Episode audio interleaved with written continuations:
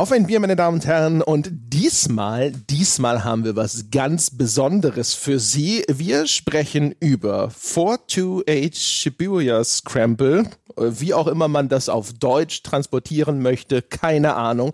Es ist eine japanische Visual Novel die jetzt zum ersten Mal nach über zehn Jahren für uns Westler zugänglich wurde. Und das Spiel ist ursprünglich 2008 für die Wii erschienen und ist eines von nur 25 Spielen, die jemals vom japanischen Hausmagazin Famitsu die höchstmögliche Wertung von 40 von 40 Punkten erhalten hat. Es wird von mehreren anderen Webseiten als moderner Klassiker bezeichnet und dementsprechend sind wir sehr gespannt, was uns da erwartet. Das ist auch das erste Mal, dass wir hier im Podcast mal ein bisschen weiter über Visual Novels sprechen werden. Und dafür habe ich sachkundige, tatkräftige Unterstützung im Sack. Und zwar habe ich unter anderem mit dabei einmal Nina Kiel. Hallo Nina. Guten Tag. Nina, es ist auch deine Sonntagspodcast-Premiere, oder? Es ist in der Tat das erste Mal. Wunderbar. Vielleicht stellen wir dich einer breiteren Öffentlichkeit nochmal vor. Die Menschen sollten wissen, dass Nina inzwischen festes Mitglied bei uns ist, allerdings hinter der, bislang hinter der Paywall. Bist eigentlich zu wertvoll, um dich kostenlos rauszustellen.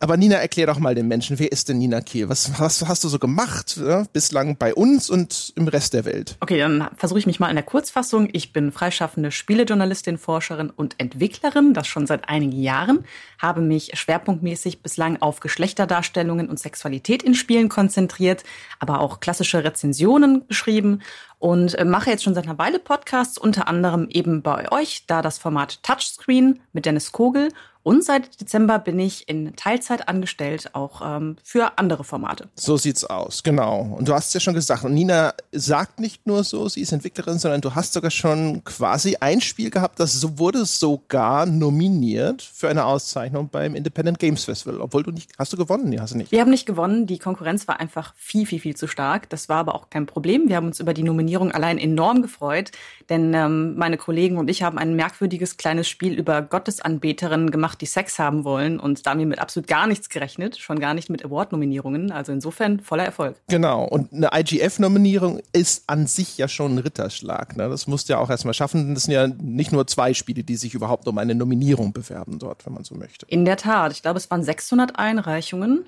Und letztendlich gab es dann sechs Nominierte pro Kategorie. Also ich glaube insgesamt 30 Nominierungen. Also insofern waren wir sehr glücklich damit. Genau. So, und wir haben außerdem einen Gast heute mit dabei und das ist der Björn Speckobst. Und der Björn, der kennt sich sozusagen aus. Erstens mit Visual Novels. Zweitens hat der Björn eine Zeit lang in Japan gelebt. Drittens hat der Björn was mit Japan studiert. Björn, sag den Menschen nochmal genau, was das gewesen ist, bitte. Hallo erstmal. Ähm, ja, ich habe International Business Management East Asia Japan studier, äh, studiert und war eben dort auch im äh, vierten und fünften Semester, beziehungsweise nee, fünftes und sechstes Semester ein Jahr in Japan und habe da in dem wunderschönen ländlichen Ort Takasaki gelebt. Wunderbar. Und außerdem hast du einen YouTube-Kanal und der heißt Speckobst. Genau, das war äh, ich glaube, das, das war so ein bisschen daraus geschuldet, dass ich einen Namen gesucht habe und weil ich mit einem Kumpel öfters immer Spec Ops The Line gespielt habe und äh, irgendwie einen anderen Namen dafür nehmen musste, äh, habe ich immer betrunken Speckobst zu dem Spiel gesagt. Und als ich den Kanalnamen gesucht habe, kam das eben zustande. Nur damit sich Leute, also falls sich Leute fragen, was ich so einen komischen Namen als Kanalnamen habe. Alles klar. Was ist denn, ist denn dann, äh, ich hatte das verstanden, ist das nicht auch dein Nachname? Was ist denn dein korrekter Nachname dann? Nein, das ist nicht mein, mein Nachname. Mein normaler Nachname ist ein bisschen langweiliger, Balk einfach. Oh, Mo, wie Balk? Langweilig. Gottes nee, Balk. B-A-L-G. Ah, das ist ja nah dran. Na dann. Ja, siehst du mal, ich habe irgendwie aus irgendeinem Grund, ich dachte auch irgendwo, den Namen hast du schon mal gehört. Ja, der heißt halt so, Speckkopf ist jetzt ja, ist, kann man stellt sich vor, dass es den, das auch als Nachname so gibt. das wäre auf, das wäre auf jeden Fall ziemlich, ziemlich lustiger, als meinen normalen, sehr deutschen Nachnamen zu haben. sind das, so wie bitte, Deutscher als Speckobst wird's doch eigentlich gar nicht. Ja? Pflaume im Speckmantel, ja. Oder, oder hier, äh, was wird gerne mit äh, Speck umwickelt? Hier, ähm, ach, wie heißt denn das Zeug, das, äh, das es in grün und weiß gibt und äh, das äh, Melone. Spargel. Na ja, Spargel, genau. das komische Zeug, das es in Grün und Weiß gibt. Ja. Dieses abgedrehte Gemüse, von dem noch niemand gehört hat. Dieses komische, wirre Zeug, von dem sich nur die grüne Sorte essen lässt. Genau. Von dem beide köstlich sind, das stimmt. Das, oh Was? Gott, nein. das wird sonst wieder eine Soul Calibur-Diskussion. Das machen wir jetzt nicht. ähm, Genau, wir würden normalerweise Bier trinken, allerdings haben wir eine ganz eigenartige Aufnahmezeit. Um 10.45 Uhr morgens befinden wir uns auch noch an einem Samstag. Das heißt, wir leuchten uns jetzt hier alle nicht ein rein um die Uhrzeit, sondern sitzen brav hier mit äh, Kaffee. Aber Nina, du wolltest, glaube ich, dafür aber noch einen Hörer komplimentieren, weil du hast zumindest Bier gekriegt. Du könntest Bier trinken, wenn du wolltest. Ich könnte rein theoretisch, wobei das meiste Bier schon wieder futsch ist. Das habe ich weggetrunken, denn es kam bereits im November und Dezember an. Ich habe zwei Lieferungen bekommen, für die ich mich jetzt also nochmal hochoffiziell bedanken möchte. Das habe ich bisher nur auf Twitter getan. Und zwar einmal bei Peter aus Mannheim, der mir eine 0,75 Liter Flasche Chocolate Bock geschickt hat. Die habe ich bisher noch nicht angerührt, denn allein 0,75 Liter Starkbier zu trinken, das ist ähm, nicht ganz passend, glaube ich. Deswegen bewahre ich mir das für einen schönen Anlass auf. Und dann kam auch noch ganze fünf Flaschen Dittmarscher Urbock von Daniel Aligas Vossinger, so heißt der im Forum, äh, über die ich mich auch sehr gefreut habe. Leckeres Bier, das habe ich bereits probiert. Äh, es gab nur allerdings ein großes Zufriedenheitsgefälle zwischen mir und dem Paketboten, der ein riesiges Paket voller Bier hier hochschleppen musste. Deswegen nochmal die Anmerkung, ich freue mich immer über Zusendungen, habt aber bitte im Hinterkopf, dass ich in der fünften Etage wohne. Schont die armen Paketboten. Ich finde ein großes Zufriedenheitsgefälle zwischen mir und dem Postboten ist schon mal gut. ja, also herzlichen Dank. Es gibt also keinen Aufzug bei dir? Nein. Eieieiei. Ja gut, die armen Schweine. Naja, gut. Jetzt hast du dir natürlich die, die Groß, äh, Bier-Großlieferungen erstmal verbaut. Jetzt sitzen die Leute in Zukunft immer da, haben den Postboten im Blick und denken sich, naja, ne, ne einmal 0,33 tut's auch. Ja, aber da mir alle Leute anscheinend Starkbier schicken, ist das auch vollkommen in Ordnung.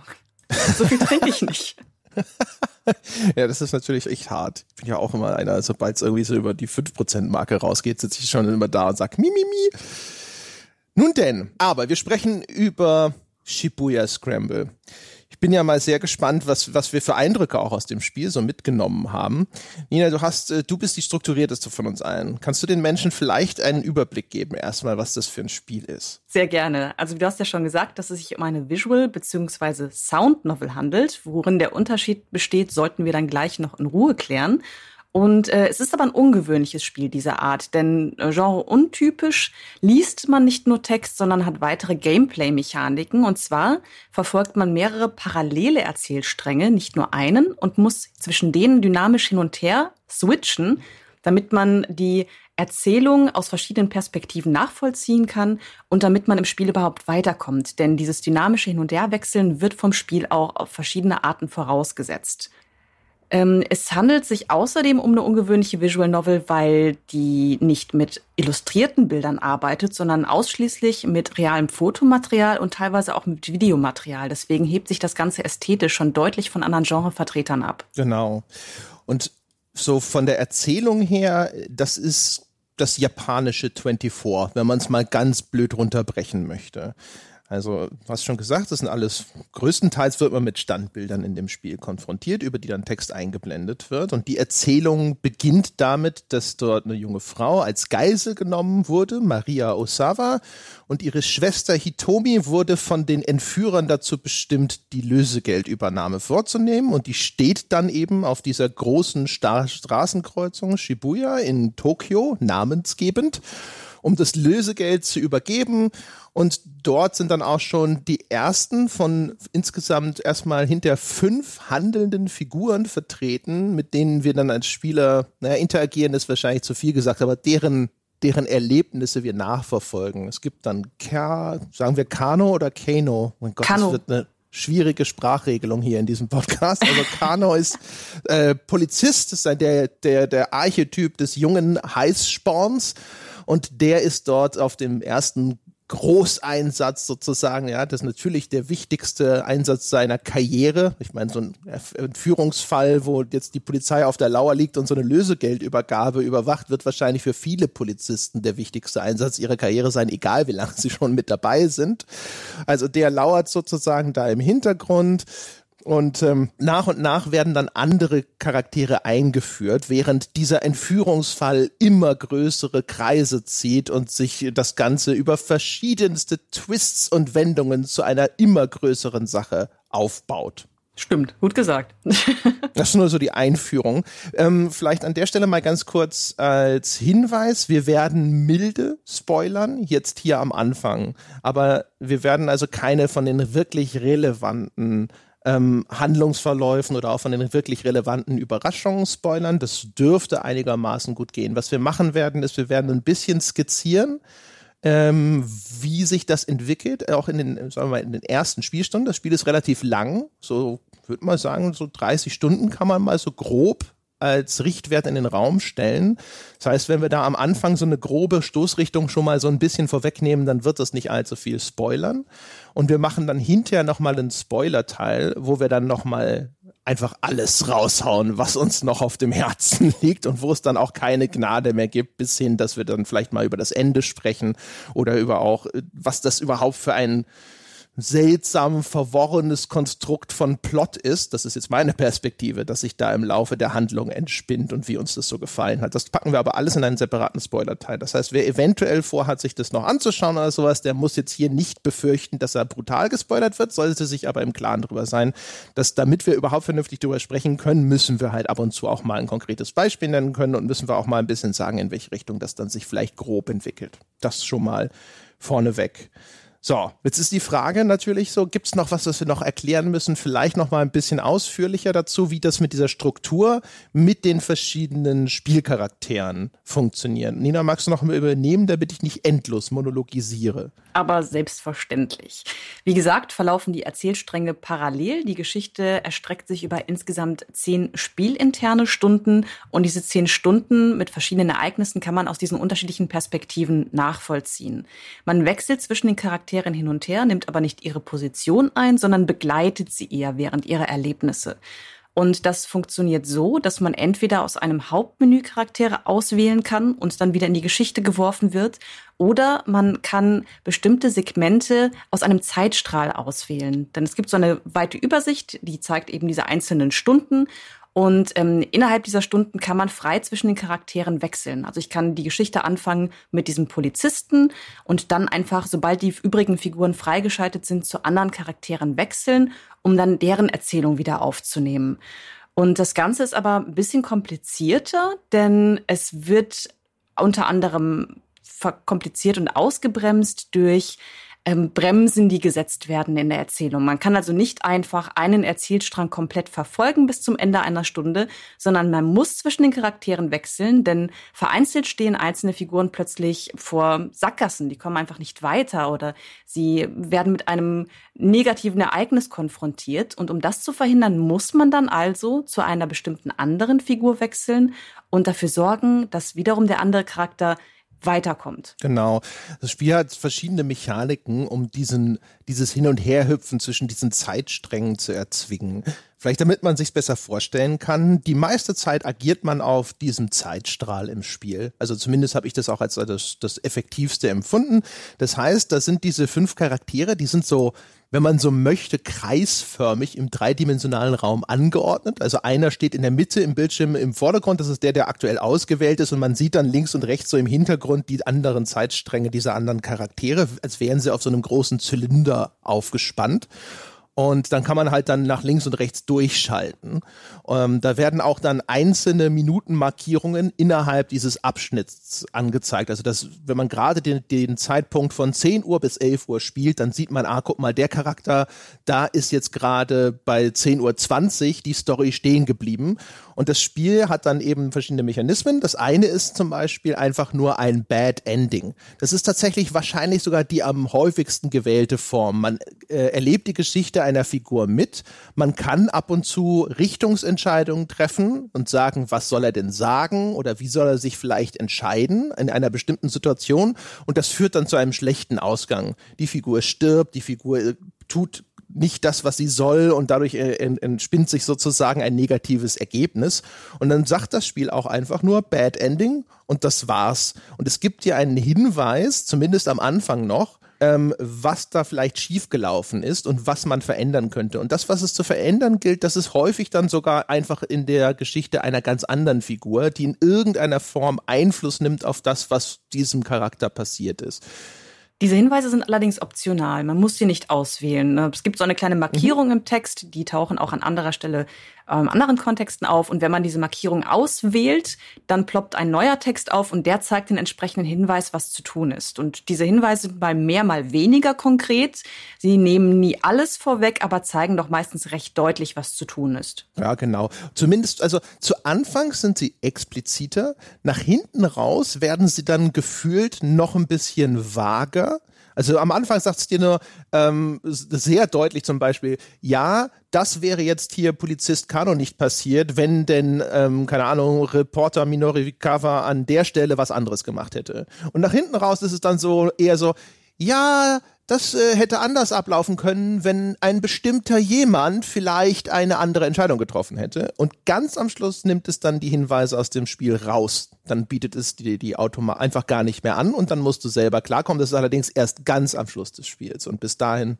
Ausgerechnet dann, wenn es am kompliziertesten wird. Ja, wobei ich glaube, da wird einem nur deutlich, wie kompliziert das ist, weil das kann ich an der Stelle vielleicht schon mal vorwegnehmen, die, ähm, diese Interaktion oder diese Abhängigkeiten, die da entstehen, die sind sehr häufig völlig unvorhersehbar. Das, die absurdesten, kleinsten Veränderungen in einer Zeitlinie haben dann auf einmal Einfluss auf die andere.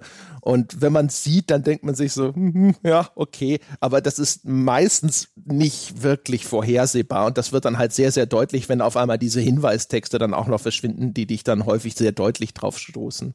Das gilt vor allem für die schlechten Enden, dass ähm, es manchmal so ein bisschen verschwurbelt ist, eingeschränkt, aber auch für die sogenannten Keep-Outs. Das ist die nächste Mechanik, mit der man konfrontiert wird. Und zwar werden Charaktere teilweise einfach aus ihren individuellen Routen ausgesperrt. Sie stehen dann also vor einer Sackgasse, wie ich gerade schon gesagt habe, kommen an einer Stelle aus irgendeinem Grund nicht weiter und diese Keep-Outs müssen dann ebenfalls über eine andere Route aufgelöst werden.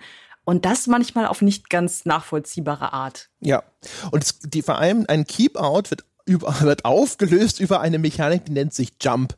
Das äh, bedeutet, in der Geschichte ist auf einmal irgendwo ein rot markiertes Wort, also der Name eines anderen Charakters. Und das kann sein, dass diese Figur denkt gerade auch nur an diesen anderen Charakter oder erinnert sich an irgend sowas. Oder äh, da ist sogar irgendwo in einem Hinweistext versteckt ein Hinweis nur, ja, zur gleichen Zeit macht Charakter XY äh, dieses oder jenes und dann kann man über diesen Jump in diese andere Zeitlinie springen. Das wechselt dann automatisch auf diese andere Zeitlinie und das ist der Weg, so einen Keep-Out auszulösen. Und die Keep-Outs sind im Grunde genommen Mini-Cliffhanger.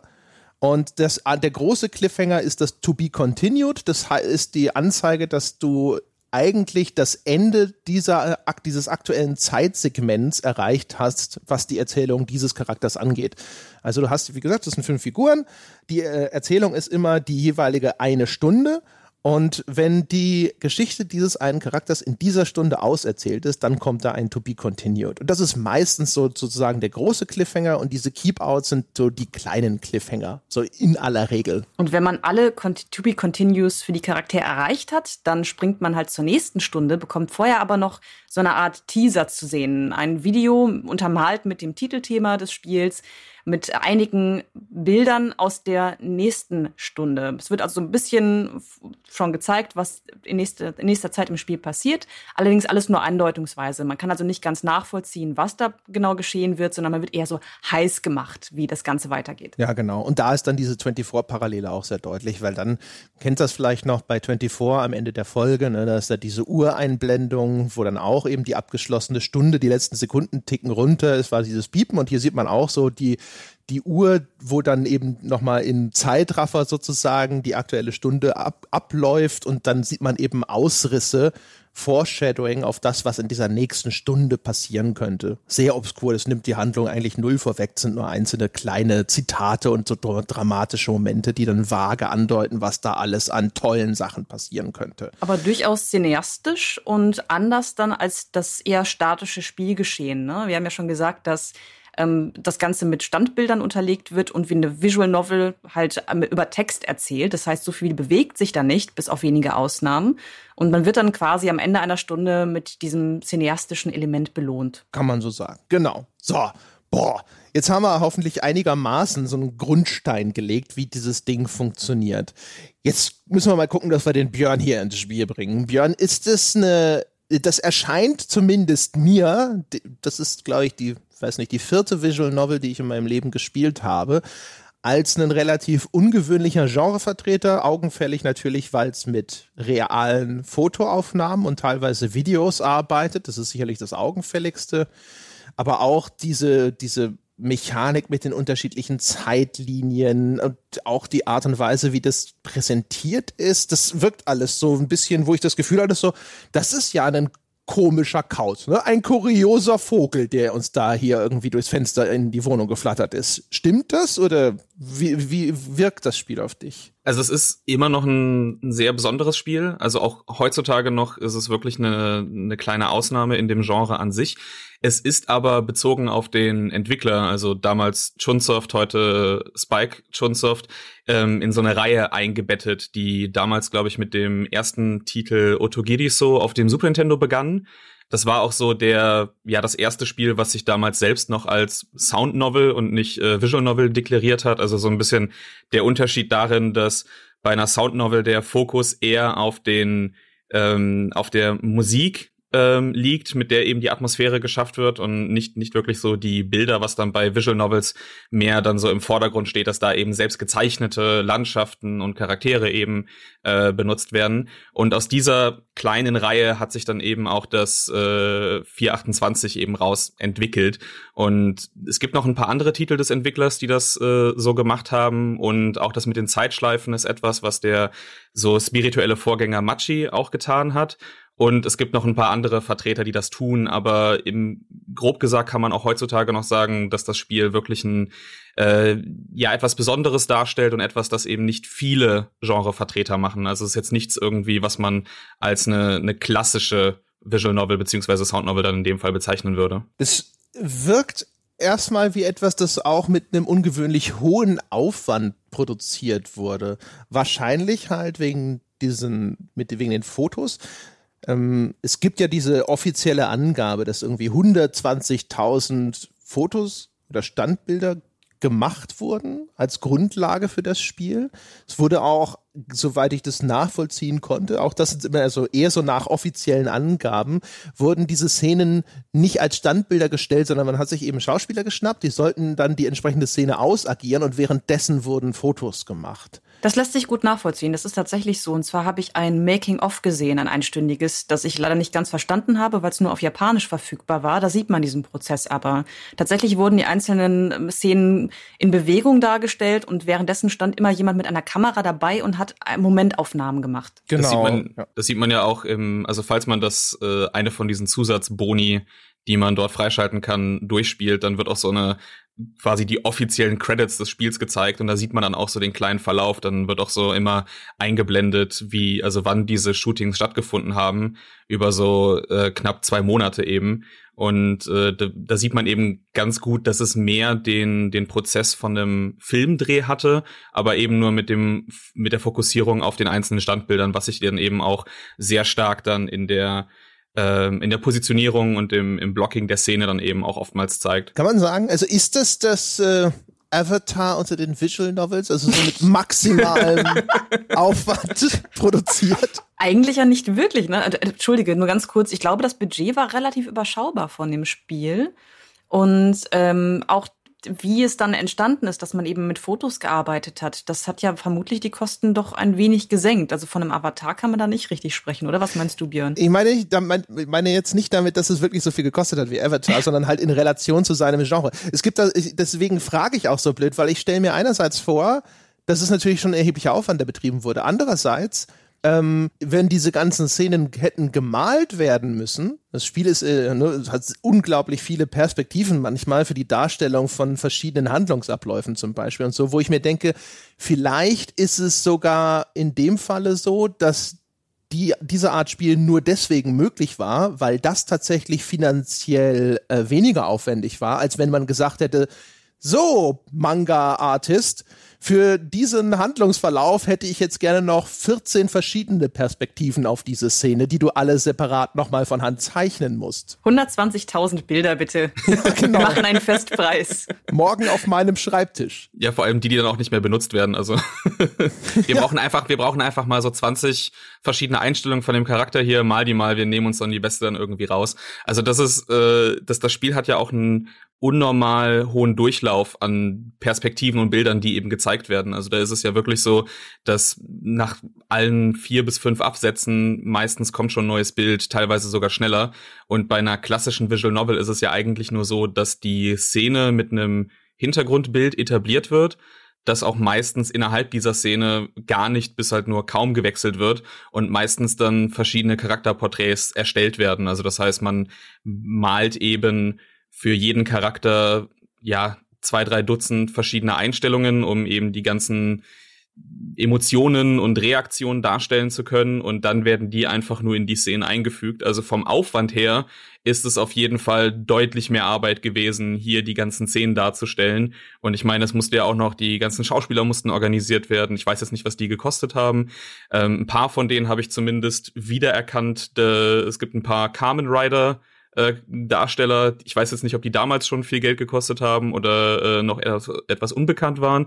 Aber ja, ich glaube schon, dass es von, wenn man jetzt in dem Genre der Visual Novels bleibt, was ja eigentlich ein sehr günstig zu produzierendes äh, Genre ist, dann eben schon teurer ist. Ob es jetzt das Avatar der Visual Novels ist, das weiß ich jetzt nicht. Vielleicht kommen sie dann demnächst noch mit einer 3D-Version raus. Ja, gibt, gibt es, fällt dir irgendeine Visual Novel ein, die aufwendiger produziert ist? Oh, da müsste ich jetzt ein bisschen drüber nachdenken. Ich glaube, das aktuelle Steins Gate Elite, also die neu veröffentlichte Version von dem Steins Gate, das hat nicht nur die, nimmt nicht nur Sequenzen der Anime-Version mit rein, sondern hat eben auch versucht, den alten Stil nochmal neu zu äh, an diesen an diese Anime äh, Anime Version anzupassen und dementsprechend auch Animationen in dem reinen Spiel drin. Ich muss mir das jetzt zwar selber mal ansehen, weil das glaube ich in Japan letztes Jahr rausgekommen ist. Bei uns kommt jetzt glaube ich aktuell noch raus, aber ich glaube, das ist so etwas, wo auch noch sehr viel Aufwand und Geld reingesteckt wird. Aber Steins Gate ist auch mit das erfolgreichste Visual Novel aller Zeiten. Bei Steins Gate ist doch Spike Chunsoft als Publisher zumindest involviert, richtig? Ja, aber der, ich müsste jetzt auch noch mal den den Entwicklernamen nachgucken. Das ist äh, schon ein ähm, anderes Studio, was da mit dabei ist, was diese Science Adventure Reihe macht, wo eben auch noch so Chaos Child oder äh, Chaos Head äh, involviert sind. Okay, aber ähm, wir können sagen, schon mit äh, für, für das Genre sehr großem Aufwand produziert. Wir sagen mal Top 5 aufwendigste Visual Novels. Jetzt würde mich interessieren, das ist ein ganz originäres äh, Ding. Ne? Also das basiert nicht auf irgendeiner Fernsehserie, die hierzulande nur kein Schwein kennt oder sowas. Also die Frage ist, gibt es irgendeinen Grund, warum ausgerechnet da so viel Aufwand betrieben wurde? Da müsste man wahrscheinlich die, die einzelnen Akteure eben fragen. Soweit ich weiß, basiert das eigentlich auf keinen wirklichen äh, Begebenheiten. Also es gibt natürlich so ein paar Inspirationen wahrscheinlich, die man sich ableiten kann. Ob die jetzt stimmen oder nicht, ist eben dann auch dem jeweiligen dann überlassen. Aber soweit ich weiß, äh, war das einfach nur die Weiterentwicklung des letzten Projekts und garantiert geschuldet den ja jeweiligen Direktoren, Produzenten, die das eben ein bisschen weiter vorantreiben wollten. Und sie haben haben seitdem auch nicht nochmal eine Visual Novel in dieser Art gemacht, oder doch? Soweit ich weiß, nicht. Also es kann natürlich sein, dass jetzt die einzelnen Personen in andere Firmen gegangen sind, um nochmal so ein ähnliches Spiel zu machen. Äh, Spike Chunsoft hat natürlich noch andere Visual Novels jetzt danach gemacht, allen voran die sehr bekannte Danganronpa und Zero Escape Reihe. Aber im Stil von äh, 428 meine ich eigentlich nicht. Also ich habe jetzt eben auch noch mal kurz die äh, Bibliografie der Leute überflogen und habe jetzt dann nichts gesehen, was in dem Stil gemacht wäre. Bin mal gespannt. Also, ich bin gespannt, aber an sich fand ich es tatsächlich faszinierend. Also, ich hatte das Gefühl, für mich, mit meinem begrenzten Einblick in das Genre, dass es sehr stark profitiert hat davon, dass es so visuell abwechslungsreich war, weil wie du schon sagtest, also meine bisherigen Visual Novel Kontakte waren diese Talking Heads. Das kennt man halt auch in der Darstellung zum Beispiel aus frühen Rollenspielen. Da ist ein Charakterporträt, da ist dann viel Text und wenn du Glück hast, dann verändert sich dieses Charakterporträt, ähm, wenn er traurig oder wütend ist. Und das ist natürlich dann extrem statisch. Und hier hat man dann wirklich relativ häufig auf einmal dann den Wechsel, dass zumindest innerhalb der gleichen Location nochmal ähm, gewechselt wird auf eine andere Perspektive. Und man hat durchaus durchgehend immer wieder Momente, wo man sieht, ah, das Team versucht mit den ihm gegebenen begrenzten Mitteln kreativ umzugehen. Einmal in der Darstellung und dem Umgang mit dem Text und zum anderen aber auch mit den gewählten Kameraperspektiven. Das finde ich zumindest also ziemlich cool, muss ich sagen. Ich weiß nicht, wie euer Eindruck war. Ja, und die Stilmittel variieren zwischen den Routen. Das ist mir besonders positiv aufgefallen, denn Perspektive, Framing und auch Farbgebung sind bei den Charakteren jeweils unterschiedlich und unterstreichen dann auch die Stimmungen der Routen.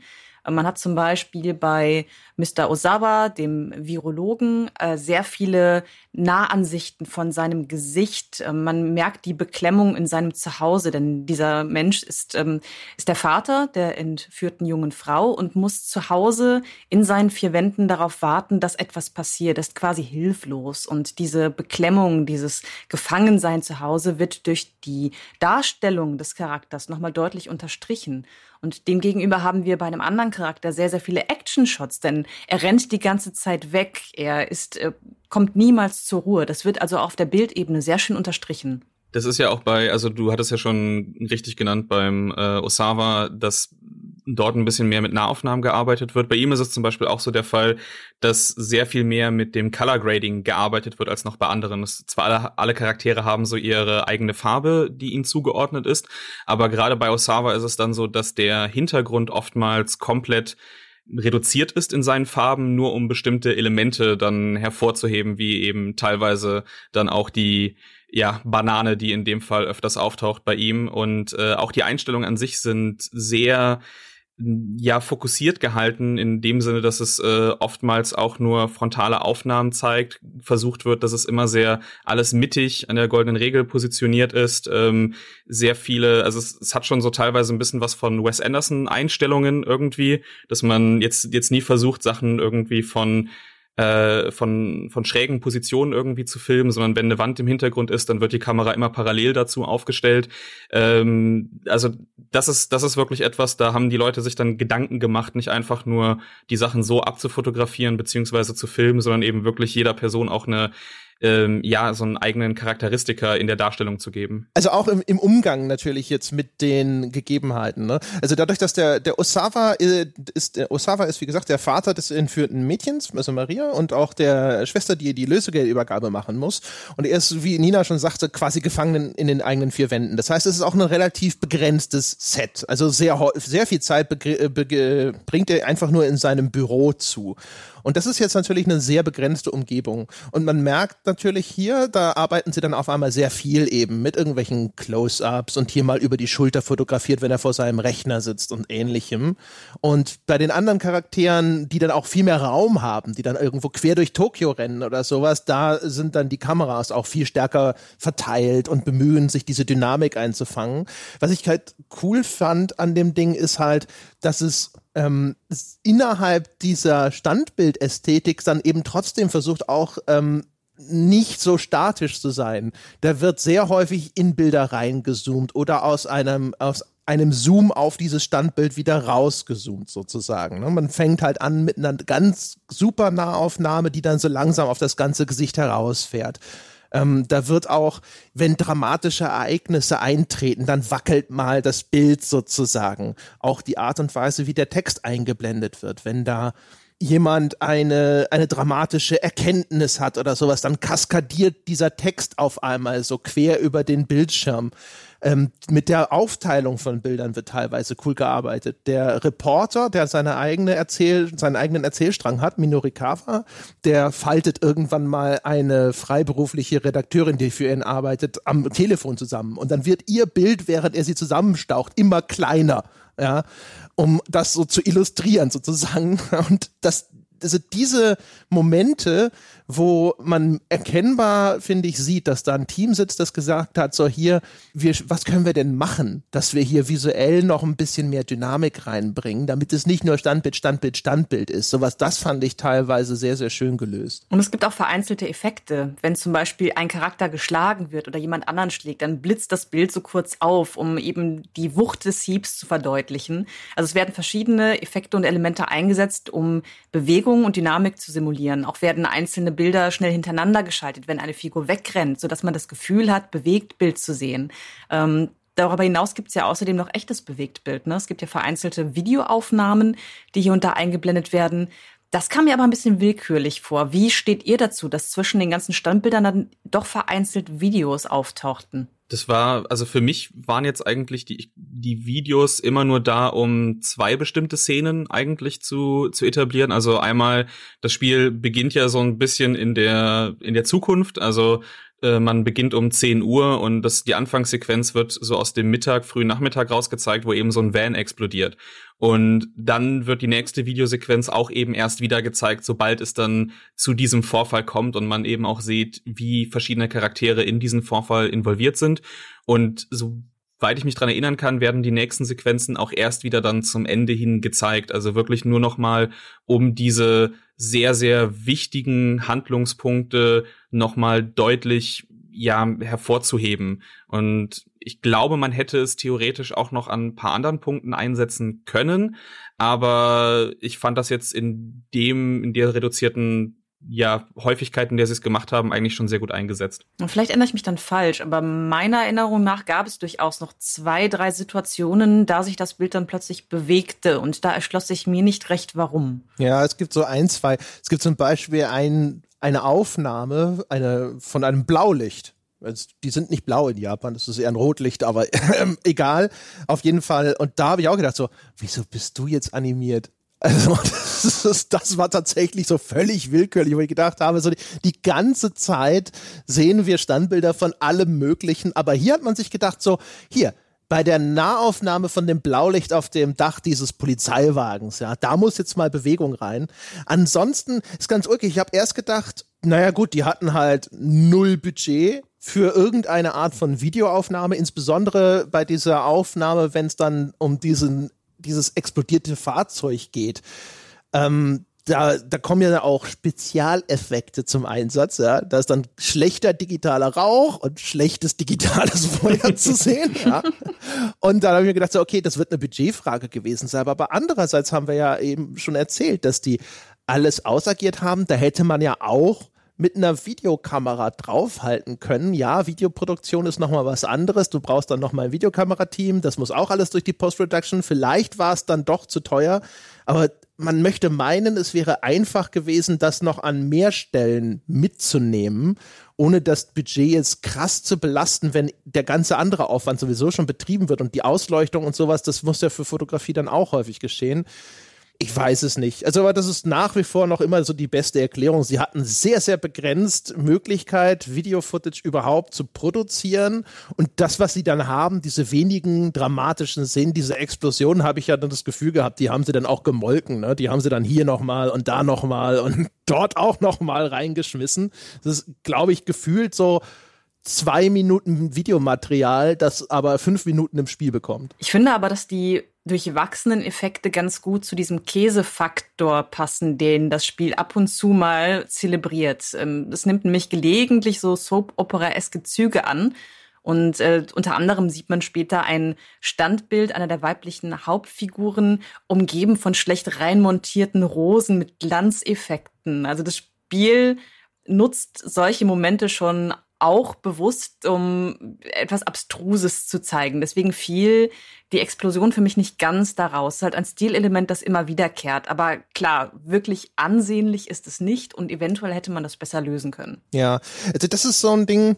Also die schlechten Effekte sind für mich halt einfach schlechte Effekte. Die konnten sie nicht besser machen, glaube ich. Wenn sie besser gekonnt hätten, glaube ich schon, hätten sie das gemacht. Glaube nicht, dass das vorsätzlich ist, aber also wir reden ja auch von 2008 da war es wahrscheinlich noch mal schwieriger, vernünftig sozusagen ähm, digitales Feuer und Rauch und sowas zu produzieren. Äh, vielleicht war das für die damalige Zeit und eine Produktion dieser Größenordnung wahrscheinlich sogar gar nicht mal so schlecht. Und das, was du eben genannt hast, das fällt für mich in eine andere Kategorie. Da würde mich auch mal interessieren, was der Björn dazu sagt, weil gefühlt versucht das ja trotz seiner Realfotos eine, ich nenne das jetzt mal so eine Manga-Ästhetik einzunehmen. Das ist manchmal extrem deutlich, insbesondere wenn die, sag ich mal, eher auf Humor getrimmten Charaktere Albernheiten tun. Da wirken sie dann auf einmal wirklich sehr wie Manga-Figuren, auch in den, in den Posen, die sie einnehmen. Aber es gibt auch andere Momente im Spiel, wo sich Figuren verhalten, wie ich das zumindest kenne aus Manga und Anime. Der Minorikawa, der Reporter zum Beispiel, hat so eine Standardpose, die nimmt er auch ein, wenn man ihn als Figur in dieser Zeitlinie auswählt, wo er dann den Finger so ausstreckt. So ein bisschen wie Phoenix Wright, wenn er sagt, äh, Objection. Und da habe ich das Gefühl, da wird zumindest mit etablierter Ikonografie aus so diesen japanischen Comics gearbeitet die ganze Zeit. Ist das richtig so? Also, wo das jetzt genau herkommt, kann ich schwer sagen. Es ist aber etwas, was man auch in japanischen Dramaserien öfters sieht.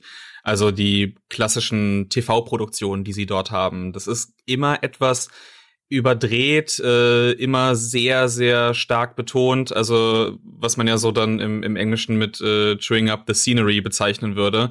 Also es ist schon schon stark übertrieben, äh, hat eben, wie du schon gesagt hattest, gerade bei äh, Minori Kawa eben so schon einen sehr, sehr, sehr slapstick-artigen Humor. Und ich weiß nicht ganz, woher das kommt. Meine Vermutung ist ehrlich gesagt immer so, dadurch, dass Japaner im Alltag sehr reduziert und zurückgehalten sind, ist das dann so ein Auslass, den man sich da irgendwie gönnen kann. Und das heißt, man sieht das generell in TV-Produktionen, seien das jetzt äh, irgendwelche Variety-Shows, die man da irgendwie sieht im Fernsehen. Ich denke, jeder kennt diese Clips aus dem Internet, wo man sich denkt, hahaha, die, die dummen Japaner, was sie da wieder machen. Und in so Dramaserien, obwohl das dann eben auch Drama heißt, ist das dann ebenfalls so gemacht. Ähm, ich weiß nur, dass der Autor von ähm, der Zero Escape Reihe, der auch großer Fan dieses Spiels ist, mal gesagt hat, er baut absichtlich solche humoristischen Szenen ein, um den die Kraft der dramaturgischen Elemente noch zu verstärken. Das heißt, er möchte den Spieler so ein bisschen entwaffnen und äh, ihn mit solchen ja lustigen Momenten einfach so ein bisschen ja, dass er sich nicht ganz darauf vorbereiten kann, was danach wieder für ein emotionaler Schlag irgendwie kommt. Und das ist auch so etwas, was man hier bei 428 sehr oft sehen kann. Also es ist so halb irgendwie aus der Kultur herausgeboren und halb eben auch so ein bisschen dieser, dieser Wunsch, äh, die Dramaturgie irgendwie stärker wirken zu lassen, indem man öfters solche Albernheiten irgendwie macht. Dieses Slapstick-Element zieht sich ja in der Tat durch das ganze Spiel. Nicht nur durch groteske Posen und Perspektiven, die man sieht, sondern unter anderem auch durch die Zusatzinformationen, auf die man zugreifen kann. Denn während der Flie im, im Rahmen der Fließtexte gibt es immer mal wieder blau hervorgehobene Wörter, die man anklicken bzw. auswählen kann. Und da bekommt man dann weiterführende Informationen. Teilweise sind das ernste Informationen, zum Beispiel zum Prinzip verschiedener Hacking-Methoden oder der Polizeiarbeit in Japan. Teilweise sind die aber auch total grotesk. Zum Beispiel gibt es einen längeren Text über die Banane, in dem Moment, da ein Charakter eine Banane aus der Tasche zieht. Oder auch ein Segment über die Klobürste, das halb ausgefüllt wird mit den verschiedenen Geräuschen, die so eine Klobürste im Klo erzeugt. Also das ist ganz merkwürdig und das taucht halt auch in den ernsteren Erzählungen auf. Ähm, ich fand das insgesamt ganz nett, aber teilweise hat man es da vielleicht auch ein bisschen übertrieben. Das ist halt super interessant, weil ich äh, glaube, da stoßen halt tatsächlich völlig unterschiedliche Sehgewohnheiten oder auch Erzähltraditionen aufeinander. Ich kenne mich im japanischen Kino nicht irrsinnig gut aus. Ich habe aber ja sehr viele Filme aus dem Hongkong-Kino geschaut. Um, ähm, und da ist das auch ähnlich. Also das neigt auch, also insbesondere in den früheren Jahren zum Overacting zum Beispiel. Und auch, dass Sachen, die eigentlich todernst sind, teilweise dann durchsetzt sind mit komödiantischen Elementen, die völlig abgedreht sind, das tritt dort auch auf. Und das sind alles Sachen, die kennen wir ja auch. Also auch hierzulande in westlicher Medienproduktion ist zum Beispiel ja der Comic, Comic Relief Charakter ein etablierter Stereotyp. Ne? So eine Figur, die da ist, um eine relativ ernste Handlung immer mal aufzulockern, damit das Publikum nicht in einer ständigen Befangenheit da im Kinosaal vor sich hintrauert. Aber es wirkt dort alles so, auf, ähm, auf 100 hochgedreht. Man sieht es ja auch in anderen Sachen, also in Metal Gear Solid 4 zum Beispiel, was ja eigentlich auch über weite Strecken eine sehr todernste Geschichte erzählt. Ähm, gibt es dann ja diesen einen Charakter, der sich zwischendrin einscheißt und so total der Slapstick-Trottel ist, wo man auch denkt, das ist doch völlig deplatziert. Was hat denn das da verloren? Das passt tonal überhaupt nicht da rein. Und genauso ist es auch bei Shibuya Scramble. Da gibt's dann einzelne Erzählungen, die sind, sage ich mal, schon eher auf Comedy und dann hat man am Anfang noch das Gefühl, es gab da eine, eine gute Trennung.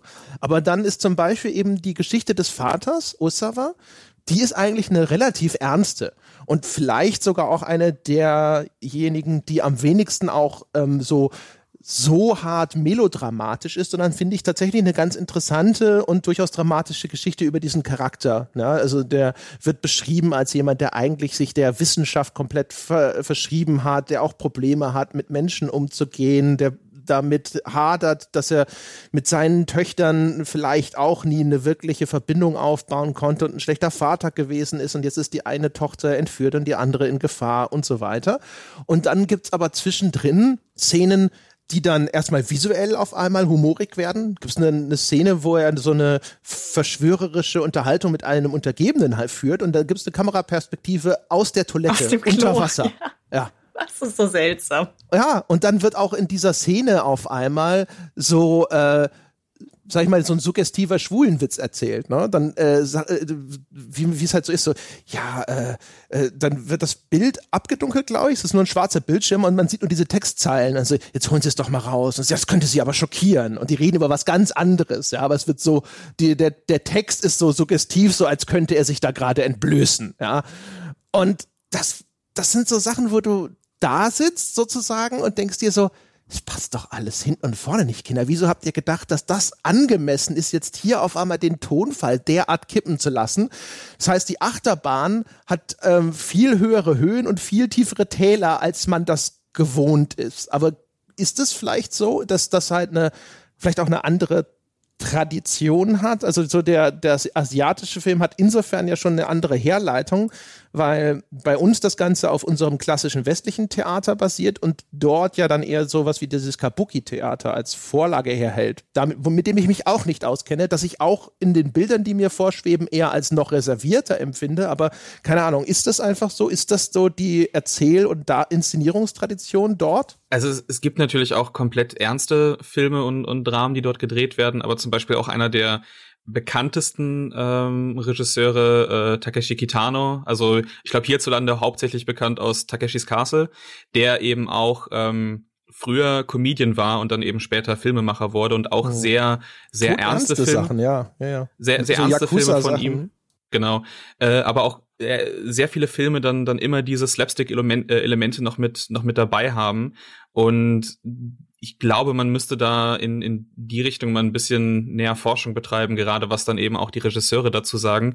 Für mich ist das eher immer so eine sympathische Darstellung gewesen. Also vielleicht fühle ich mich dann auch persönlich meistens eher solchen Geschichten ähm, dazu hingezogen, weil es so ein bisschen ja auch die das, das eigene Leben, glaube ich, so ein bisschen mehr reflektiert, weil niemand von uns ist ja auch in seinem tagtäglichen Handeln immer komplett ernst oder immer komplett irgendwie lustig drauf, sondern das schwankt ja irgendwie auch hin und her und innerhalb eines Tages verläuft es dann auch ein Auf und Ab der Emotionen.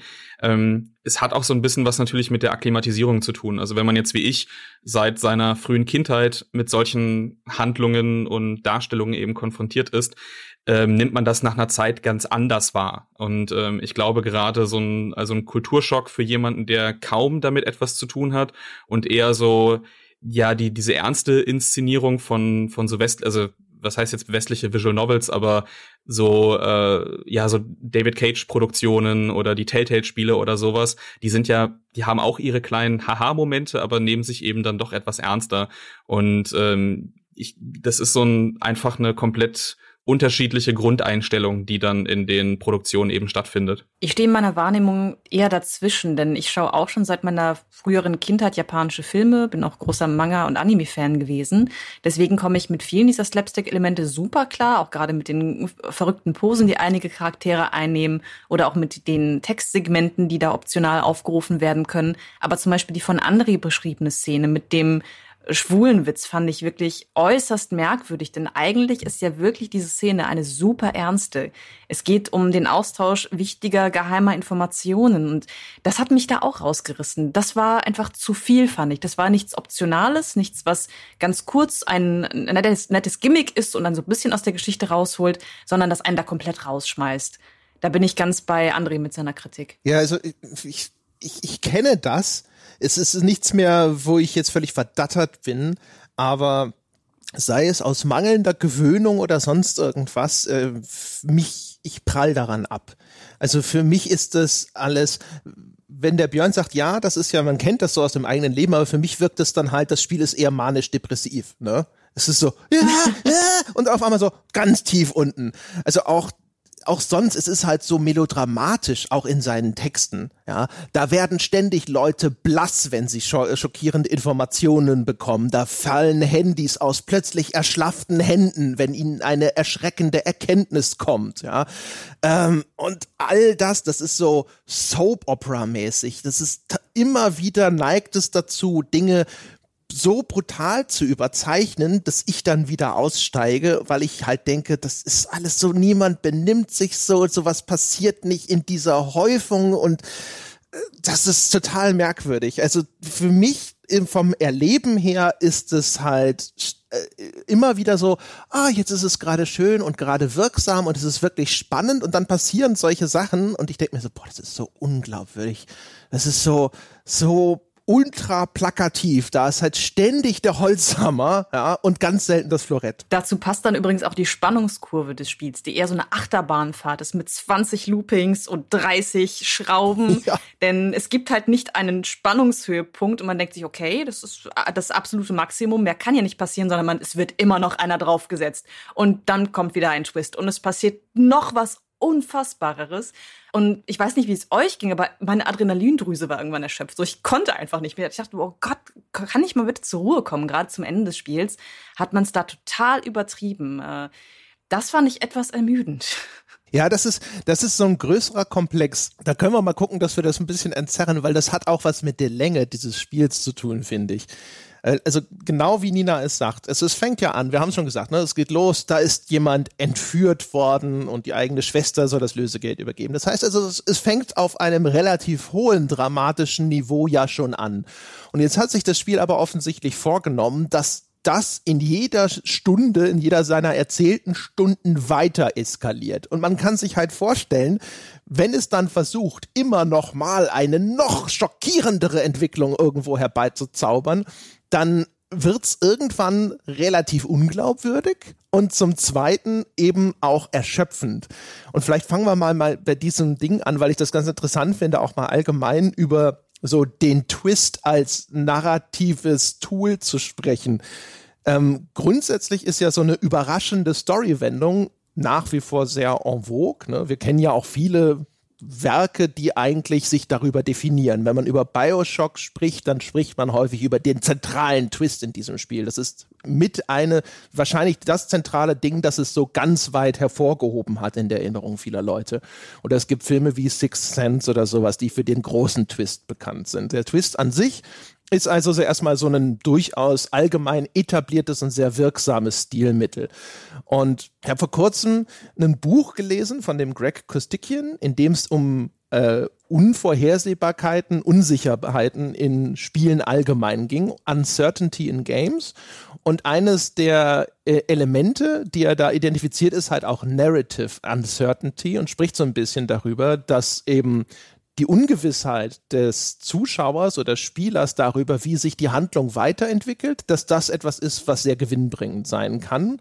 Und da geht es dann eben auch zum Beispiel um überraschende Wendungen. Also zum Beispiel, dass in Game of Thrones auch wichtige Hauptcharaktere sterben und das schon sehr früh etabliert wird, das sorgt dafür, dass du nie sicher sein kannst, ob jemand tatsächlich so eine Szene überlebt. Und das macht es spannender als die Mehrzahl anderer Werke, wo du denkst, das ist die Hauptfigur, dem passiert eh nichts. Aber wenn das auf einmal in einer solchen Häufung geschieht, wie das Shibuya Scramble macht, dann tritt für mich erstens ein, okay, jetzt ist es halt einfach völlig, völlige Verunsicherung sozusagen. Da passiert ständig irgendwas Neues. Ich kann mich auf keine Information verlassen. Also werden sie auch gleichzeitig ein bisschen unwichtiger für mich, sie überhaupt aufzunehmen. Und zum anderen fange ich an, nach diesem Muster sozusagen dann auch aktiv zu suchen. Und dadurch viele von den überraschenden Wendungen sind dann gar nicht mehr überraschend, weil ich automatisch schon konditioniert bin zu denken so, ja, okay, ne, wahrscheinlich wird dieser Charakter den anderen verraten, wahrscheinlich ist der gar nicht der, der er vorgibt zu sein und wahrscheinlich ist er der und der und so weiter und so fort, sodass ich dann hinterher, weil ich einfach so drauf getrimmt bin, hinter allem irgendwo dann den nächsten Twist zu vermuten und weil auch so viele Twists eingestreut werden, habe ich dann häufig recht. Wobei die nicht immer antizipierbar sind. Äh, ich stimme dir zu, dass man mit Twists irgendwann rechnet, aber mit einigen habe ich in dieser Form nicht gerechnet. Also ich wusste, dass es einen Twist geben würde, aber nicht wie der aussieht. Also vorhersehbar ist das Spiel nicht unbedingt. Nicht immer, das stimmt schon. Also es gibt sicherlich äh, Haken, die es schlägt, wo ich dann auch gesagt habe, ja, das habe ich garantiert nicht in der Form kommen sehen. Aber ich finde, es entwertet das Ganze schon dadurch, dass du halt die ganze Zeit, weißt du, du sitzt die ganze Zeit da und denkst dir so, okay, keine Ahnung, gleich explodiert was und dann ist nur noch die Frage, was explodiert oder wo es explodiert. Ne? Aber die Explosion an sich ist halt schon eigentlich quasi vorausgesetzt. Das stimmt. Wobei es einen Punkt gab, der mich mehr störte als die vielen Twists. Das würde ich jetzt gerne noch anführen. Und zwar, dass die ersten anderthalb Spielstunden mit dem eigentlich interessanten Ausgangsszenario total langweilig sind. Also das Spiel braucht diese ganzen Twists und braucht diese ganze Action, um Spannung wirklich zu erzeugen. Denn die Geiselnahme an sich und die Lösegeldübergabe habe ich persönlich gar nicht als besonders spannend empfunden, einfach wegen der Art der Darstellung. Denn man verbringt ja die erste Spielstunde eigentlich nur wartend. Man begleitet den äh, Detective Kano, setzt sich sehr intensiv mit seinem Innenleben auseinander, hat Kontakt zu seinem Kollegen Sasayama, aber eigentlich stehen die beiden ja die ganze Zeit nur rum. Und das große Problem dabei ist, dass Kano selbst aus meiner Sicht ein furchtbar langweiliger Charakter ist man, ich habe mich für seinen Werdegang kein bisschen interessiert, einfach deshalb, weil er keine persönlichen Ideale verfolgt und weil er keine wirkliche eigene Motivation hat, außer allen möglichen Leuten zu gefallen. Man verbringt also die erste Stunde mit diesem völlig langweiligen, oberflächlichen Charakter und ähm, langweilt sich so ein bisschen, weil das Szenario selbst nicht genug hergibt. Und dann kommt das Spiel aber und sagt, jetzt brauche ich aber noch mehr Spannung und toppt das kontinuierlich. Und da wird's dann zu viel. Also das, das Spiel hat massive Pacing-Probleme aus meiner Sicht. Also das, den von dir beschriebenen Anfang, das kann ich auf jeden Fall so zustimmen. Das ist äh, gerade die Einführung der Mechaniken sind sehr langatmig gemacht und es wird auch sehr, sehr darauf geachtet, dass jeder Spieler das auch dreimal verstanden hat, bevor das irgendwie erst losgelassen wird, um zum nächsten Punkt überzugehen. Die, das Pacing an sich, also außerhalb dieser, dieser Tutorial-Segmente, ähm, fand ich persönlich aber trotzdem immer noch ganz gut, dadurch, dass es sich halt auch am Anfang so stark mit der äh, ja, Etablierung der beiden Charaktere, also zuerst von Kano und dann von Achi, ähm, eben befasst. Also gerade bei bei Kano wird ja so, was ja auch seine Character Arc dann so ein bisschen ähm, zum Ende hin durchgeführt wird, ist es ja bei ihm, wird jetzt erstmal erklärt, okay, warum ist der eigentlich überhaupt jetzt äh, Polizist geworden oder warum ist er jetzt äh, in seine aktuelle Position geraten, weil er eben diesen Detective äh, Tateno anhimmelt, der ja in so einer total wirren Sequenz äh, einen Arsonist irgendwie überzeugt hat, äh, sich nicht anzuzünden, weil er sich selber mit mit Benzin übergossen hat, um da reinzugehen, was ja auch was später auch dann nochmal völlig bizarr ist in seiner Logik. Was, was, was aber später finde ich auch noch, also es wird ja zumindest dann dann aufgelöst auch diese ganze, das die ganze Handlung. Also es sind keine Elemente, die einfach nur reingeworfen werden, sondern so alle Punkte führen irgendwo hin und auch bei Achi auch, der auch, das wirkt total wirr. Warum ist jemand, der anscheinend früher in einer einer Gang war, die aber dafür da war, um eben Shibuya zu verteidigen und quasi mehr so eine so eine Robin Hood Gemeinschaft irgendwie war. Warum ist derjenige jetzt da ausgetreten und warum verbringt er anstatt seinem Vater in dem Elektronikladen zu helfen seinen Tag damit irgendwie die äh, ja die Straßen von Plastikmüll zu säubern und so. Also ich das sind total wirr wirkende Elemente, die aber trotzdem in einer in einer Charakterisierung helfen, die Figuren besser zu verstehen und werden auch alle in zu einem Abschluss geführt. Also es gibt keine keine wirkliche Figur, die, die nicht eine tatsächliche Arc irgendwie erlebt bis zum Ende des Spiels. Und alles, was am Anfang etabliert wird, wird auch zwischendurch immer wieder aufgegriffen. Dass es teilweise zu lang wirken kann, ähm, stimme ich zu. Ähm, ich persönlich hatte jetzt bis auf das, abgesehen von diesen Tutorial-Segmenten, aber jetzt kein, kein größeres Problem damit. Ich muss mal kurz einwerfen, wie sehr ich in Archie verliebt bin. Das ist jetzt der Zeitpunkt. Das, ist dass wir die Leute nicht verwirren. Wir haben um bisher noch sagen, nie von Aki gesprochen. genau, wir sollten gleich noch mal ganz kurz erklären, welche Charaktere man nun eigentlich spielt. Aber Archie ist großartig, denn Archie ist absolut darauf versessen, die Umwelt zu retten, beziehungsweise seine Nachbarschaft. Er sammelt die ganze Zeit Müll, er beschäftigt sich mit richtigem Recycling und schätzt alle Menschen, die das Gleiche tun. Ich liebe Archie. Ich muss Archie. gestehen, also nur damit, damit die Menschen das verstehen. Also der jetzt, ich habe immer gedacht, er wird Aki gesprochen. Ich habe äh, gedacht, dass das vielleicht auch irgendwie so wieder so Richtung eine Kurzform, so eine Verniedlichung von Akira ist oder sowas. Egal. habe ich schon wieder viel zu viel extrapoliert. Also Archie. Archie ist auch eine spielbare Figur. Archie ist, äh, wie Björn schon gesagt hat, ist ein ehemaliger Gründer und Anführer einer Straßengang in Shibuya, hat die Gang dann verlassen. Da gibt's auch eine Nebenhandlung, wo er dann auf einmal wieder sozusagen mit dieser Vergangenheit konfrontiert wird und mit den neuen Anführern seiner ehemaligen Gang. Und ähm, seine, seine neue Berufung ist es, jetzt eben rumzulaufen und Shibuya von Müll zu säubern. Also nachdem auch so seine Gang, die hat er auch gegründet als so eine Art Selbsthilfetruppe, so eine Nachbarschaftswache, die auch nur eigentlich so, man soll, hat halt ab, miteinander abhängen, Spaß haben und sich darum kümmern, dass es Shibuya gut geht, ja. Also er hat auch einen extremen Lokalpatriotismus und den lebt er jetzt aus, indem er Müll sammelt. Das ist auch ehrlich gesagt so eine so eine Charakterprämisse, die kann auch nur einem Japaner einfallen. Der ehemalige Gangleader, der jetzt rumläuft und Recycling betreibt. Halt und so er nimmt es ernst. Ja, er nimmt es ernst, nimmt denn es, es gibt einen Moment, da spucken zwei Leute Kaugummi auf den Gehsteig und das akzeptiert er so nicht. Und dann ist er auch noch ein Trottel eigentlich. Er wird ja ständig als so ein Dumbo charakterisiert, der dann halt Begriffe benutzt, die er nicht wirklich versteht, was sie bedeuten und sowas. Es gibt ja ständige Momente so, ich glaube, dieses Wort bedeutet nicht das, was du denkst, was es bedeutet, wieder aus die, die Braut des Prinzen und sowas. Es ist halt echt so. Er ist der dumme Idealist, aber ich mag ihn deshalb. Ja, ja und ja, er ist noch er Martial halt Arts Meister. Ja, genau. Er ist, gleichzeitig ist er der Badass auch noch irgendwo. Es ist halt echt eine ganz merkwürdige Mischung. Ja, aber vielleicht, dass wir dieses, das nicht aus dem Blick verlieren jetzt mit dem Pacing. Ähm, da bin ich kurz auf das Tutorial zu sprechen kommen wollen. Das hat, äh, das hat Björn ja jetzt angedeutet, dass die erste Spielstunde oder die ersten anderthalb Stunden auch ein langes Tutorial sind. Und äh, das finde ich nicht gelungen. Nicht nur wegen der Pacing-Probleme, sondern auch wegen der Art des Tutorials. Denn wie man instruiert wird und mit diesen doch komplexen Spielmechaniken vertraut gemacht wird, ähm, ist ungünstig, weil man einfach nur Text liest die ganze Zeit. Das ploppt halt immer wieder so ein Hinweisfenster auf, wirklich bei jeder Kleinigkeit. Und das funktioniert so und so. Und wenn du hier klickst, dann kannst du das öffnen. Und das erstreckt sich halt wirklich über die ersten zwei Stunden, was dann wiederum dem Spannungsaufbau der eigentlich dramatischen Anfangssituation auch nicht unbedingt zuträglich ist. Nee.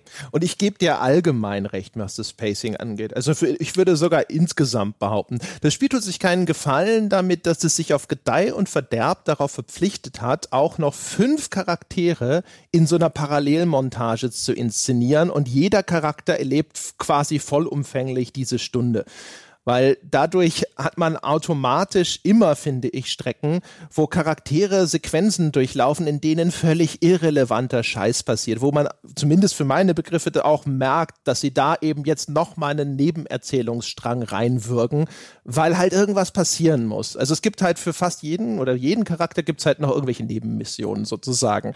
Der Minorikawa ist dafür derjenige, der für mich am meisten raussticht. Das ist dieser Reporter und der ist eigentlich er wird halt inszeniert als eigentlich ein Idealist, ja, also der Reporter, der sich der Wahrheit verpflichtet sieht und der professionell Sachen ausrecherchieren will, der gleichzeitig aber für so ein Groschen, für so ein Klatschmagazin arbeitet und der Verleger Toyama, der ist äh, verschuldet, der wird von irgendwelchen Geldeintreibern verfolgt und droht jetzt endgültig unter seinem Schuldenberg da zu ersticken. Und weil das sein früher Mentor ist, fühlt er sich ihm verpflichtet und will ihn jetzt retten, indem er innerhalb dieses einen Tages die nur halbfertige aktuelle Ausgabe seines Magazins noch in die Druckerei kriegt und dann eben tolle Geschichten zusammenträgt. Obwohl ihm die Klatschpresse ja nicht nicht hold ist. Ne? Das wird ja explizit betont. Er arbeitet ja nicht von vornherein für dieses Klatschmagazin, sondern springt halt für seinen ehemaligen Chef ein, der ursprünglich mal ein ehrenwerter Journalist war.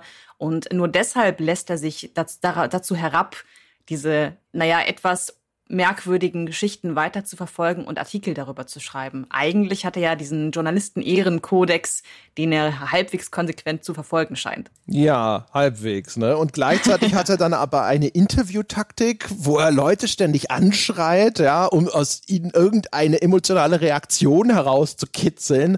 Das funktioniert dann teilweise auch noch, obwohl er total brüsk und unverschämt ist die ganze Zeit und das auch innerhalb von Sekunden. Also er versucht es ja häufig noch nicht mal auf normalem Wege mit den Leuten zu interagieren. Er zeigt auf sie und streicht sie an. Ja, genau. Und äh, behandelt auch dann äh, die Bedienung in dem Café ständig wie scheiße, indem er seine Artikel schnell zusammenhacken will und so weiter. Es ist, und der, der hat sehr vage Berührungspunkte mit den anderen Figuren. Ähm, eigentlich sehr viel so, das ganze Spiel ähm, ist so ein bisschen Butterfly-Effekt, the game. Also immer wieder ist, äh, beruht es darauf, dass winzige Ereignisse in der, in, in der Zeitlinie eines Charakters auf einmal eine Auswirkung auf andere haben. Der eine sagt irgendetwas, das löst bei dem anderen eine Erinnerung aus und deswegen entwickelt sich diese Szene auf einmal anders und wo man vorher noch in eines dieser Bad Endings reingestolpert ist, ist jetzt auf einmal die Zeitlinie normal fortgesetzt. Oder eine der bizarren Sachen, die mir immer wieder äh, einfällt, ist, es gibt eine Szene, da ist man mit Tama, eine weitere Figur, die man spielen kann. Das ist eine junge Frau, die in, eine, in einem Katzenkostüm feststeckt, weil der Reißverschluss kaputt ist und die ihr Gedächtnis verloren hat. Und äh, Tama soll dann ähm, so eine Kiste aus einem Lagerraum holen und dort kann man entscheiden, ob man eine, eine Kakerlake vertreiben will, also auf, ob man die erschlagen will oder ob man einfach wegläuft. Und wenn du die Kakerlake versuchst zu erschlagen, fliegt die Kakerlake aus dem Fenster und fällt dann Aki, äh, Ashi, äh, Achi. So, darauf hatten wir uns gar nicht. Verdammt nochmal. Achi, ja. Achi ist ähm, in die, äh, der wird in diese Entführungsgeschichte verwickelt, weil äh, bei der Lösegeldübergabe geht was schief. Hitomi, die Schwester der Entführten, muss fliehen und Achi ist derjenige, der sie jetzt danach beschützt auf dem Weg durch Tokio und Shibuya.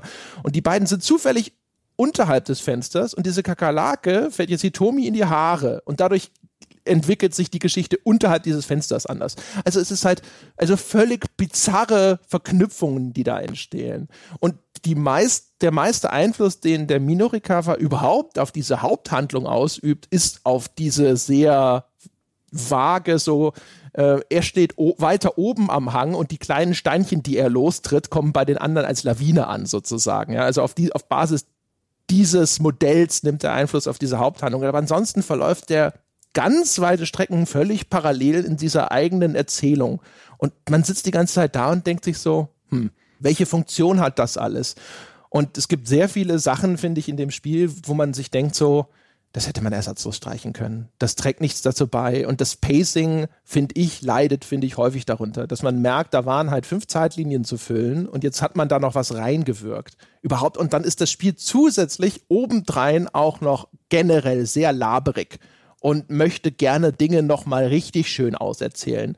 Es ist besonders bei diesen Bad Endings so, wo du schon merkst, ah, okay, das war die falsche Entscheidung. Shit, das läuft jetzt auf ein Bad Ending hinaus. Und dann textet es dich noch drei Seiten zu und erzählt dir auf einmal, was dieser Charakter in seinem weiteren Leben angestellt hat, nachdem er aus dieser Geschichte so rausgefallen ist. Ja, aber es ist schon witzig, wenn Minorikawa plötzlich beschließt, Fischer zu werden und dann auf freiem Ozean auf einem Schiff steht. Ja, genau, den seltenen, was ist es, der weiße Thunfisch oder sowas?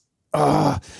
Ja, das ist ulkig. Da passieren auch manchmal unfassbar abstruse Sachen. Es gibt ein Bad Ending, wo ähm, dieses Katzenkostüm dann jemand anderem in die Hände fällt und ähm, dann dann äh, dann steckt er in diesem Katzenkostüm fest und auf einmal ist, er aktiviert sich das Cats in dem, in dem Katzenkopf, diesem riesigen Katzenkopf. Und dann, ich weiß nicht, ob das eine Referenz ist zu etwas, das man in Japan kennt, weil das ist dann auf einmal wie so Twilight Zone. Auf einmal werden alle in eine Paralleldimension gesaugt. Es ist so ein Fantasy-Element, das ansonsten in dem Spiel nirgendwo vorkommt. Und ich habe gedacht so, wahrscheinlich dieses Cats-Ding, ist es eine japanische Doctor Who-Geschichte, von der keiner was weiß? Nee, also das ist einfach wirklich so, dass die versuchen damit so ein bisschen Spaß zu haben. Es gibt ja auch ein, wie ich finde, großartiges Horror-Bad-Ending. Das ist eine Figur, die ähm, die Ladenbesitzerin von einem Rahmenshop die immer wieder auftaucht und äh, die auch so ein bisschen Hintergrundgeschichte erzählt bekommt. Und es gibt ein Bad Ending, wo man dann aus Versehen, wo man sich irgendwie aussuchen kann, wo man als nächstes hingeht zur Verfolgung der Täter. Und wenn man dann zu ihr reingeht, entwickelt sich das auf einmal zu so einem Horrorszenario und alle Charaktere werden von ihr umgebracht.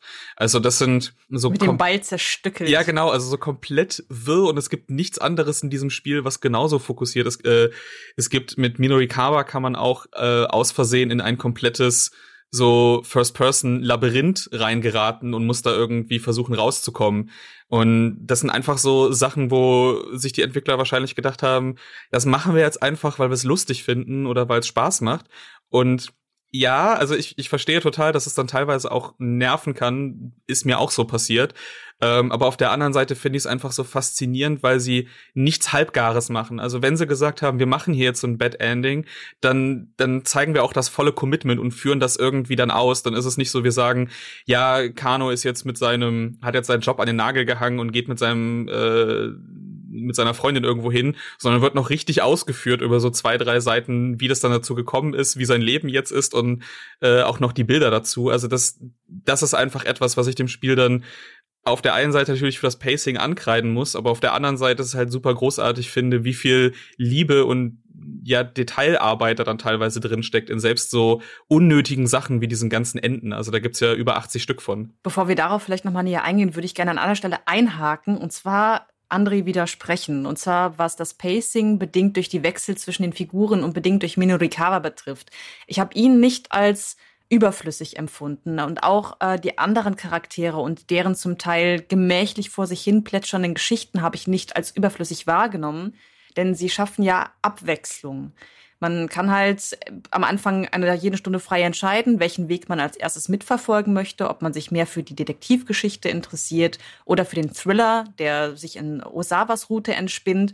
Und dass man jederzeit die Möglichkeit hat, hin und her zu wechseln und zum Beispiel dann auch mal zu einem Slapstick-Charakter wie Minorikawa überzugehen fand ich super, denn ansonsten wird's potenziell schnell eintönig, gerade wenn man Osawa oder Kano begleitet, deren Geschichten eher trist sind oder deren Charaktere uninteressant sind, dann kann man sich halt sagen, na gut, wechsle ich jetzt mal kurz über und gucke mir einen Charakter an, den ich persönlich interessanter finde und wechsle dann wieder zurück. Dadurch entsteht halt so eine ähm, Dynamik, die ist nicht immer optimal und schafft einige Redundanzen, die unglücklich sind.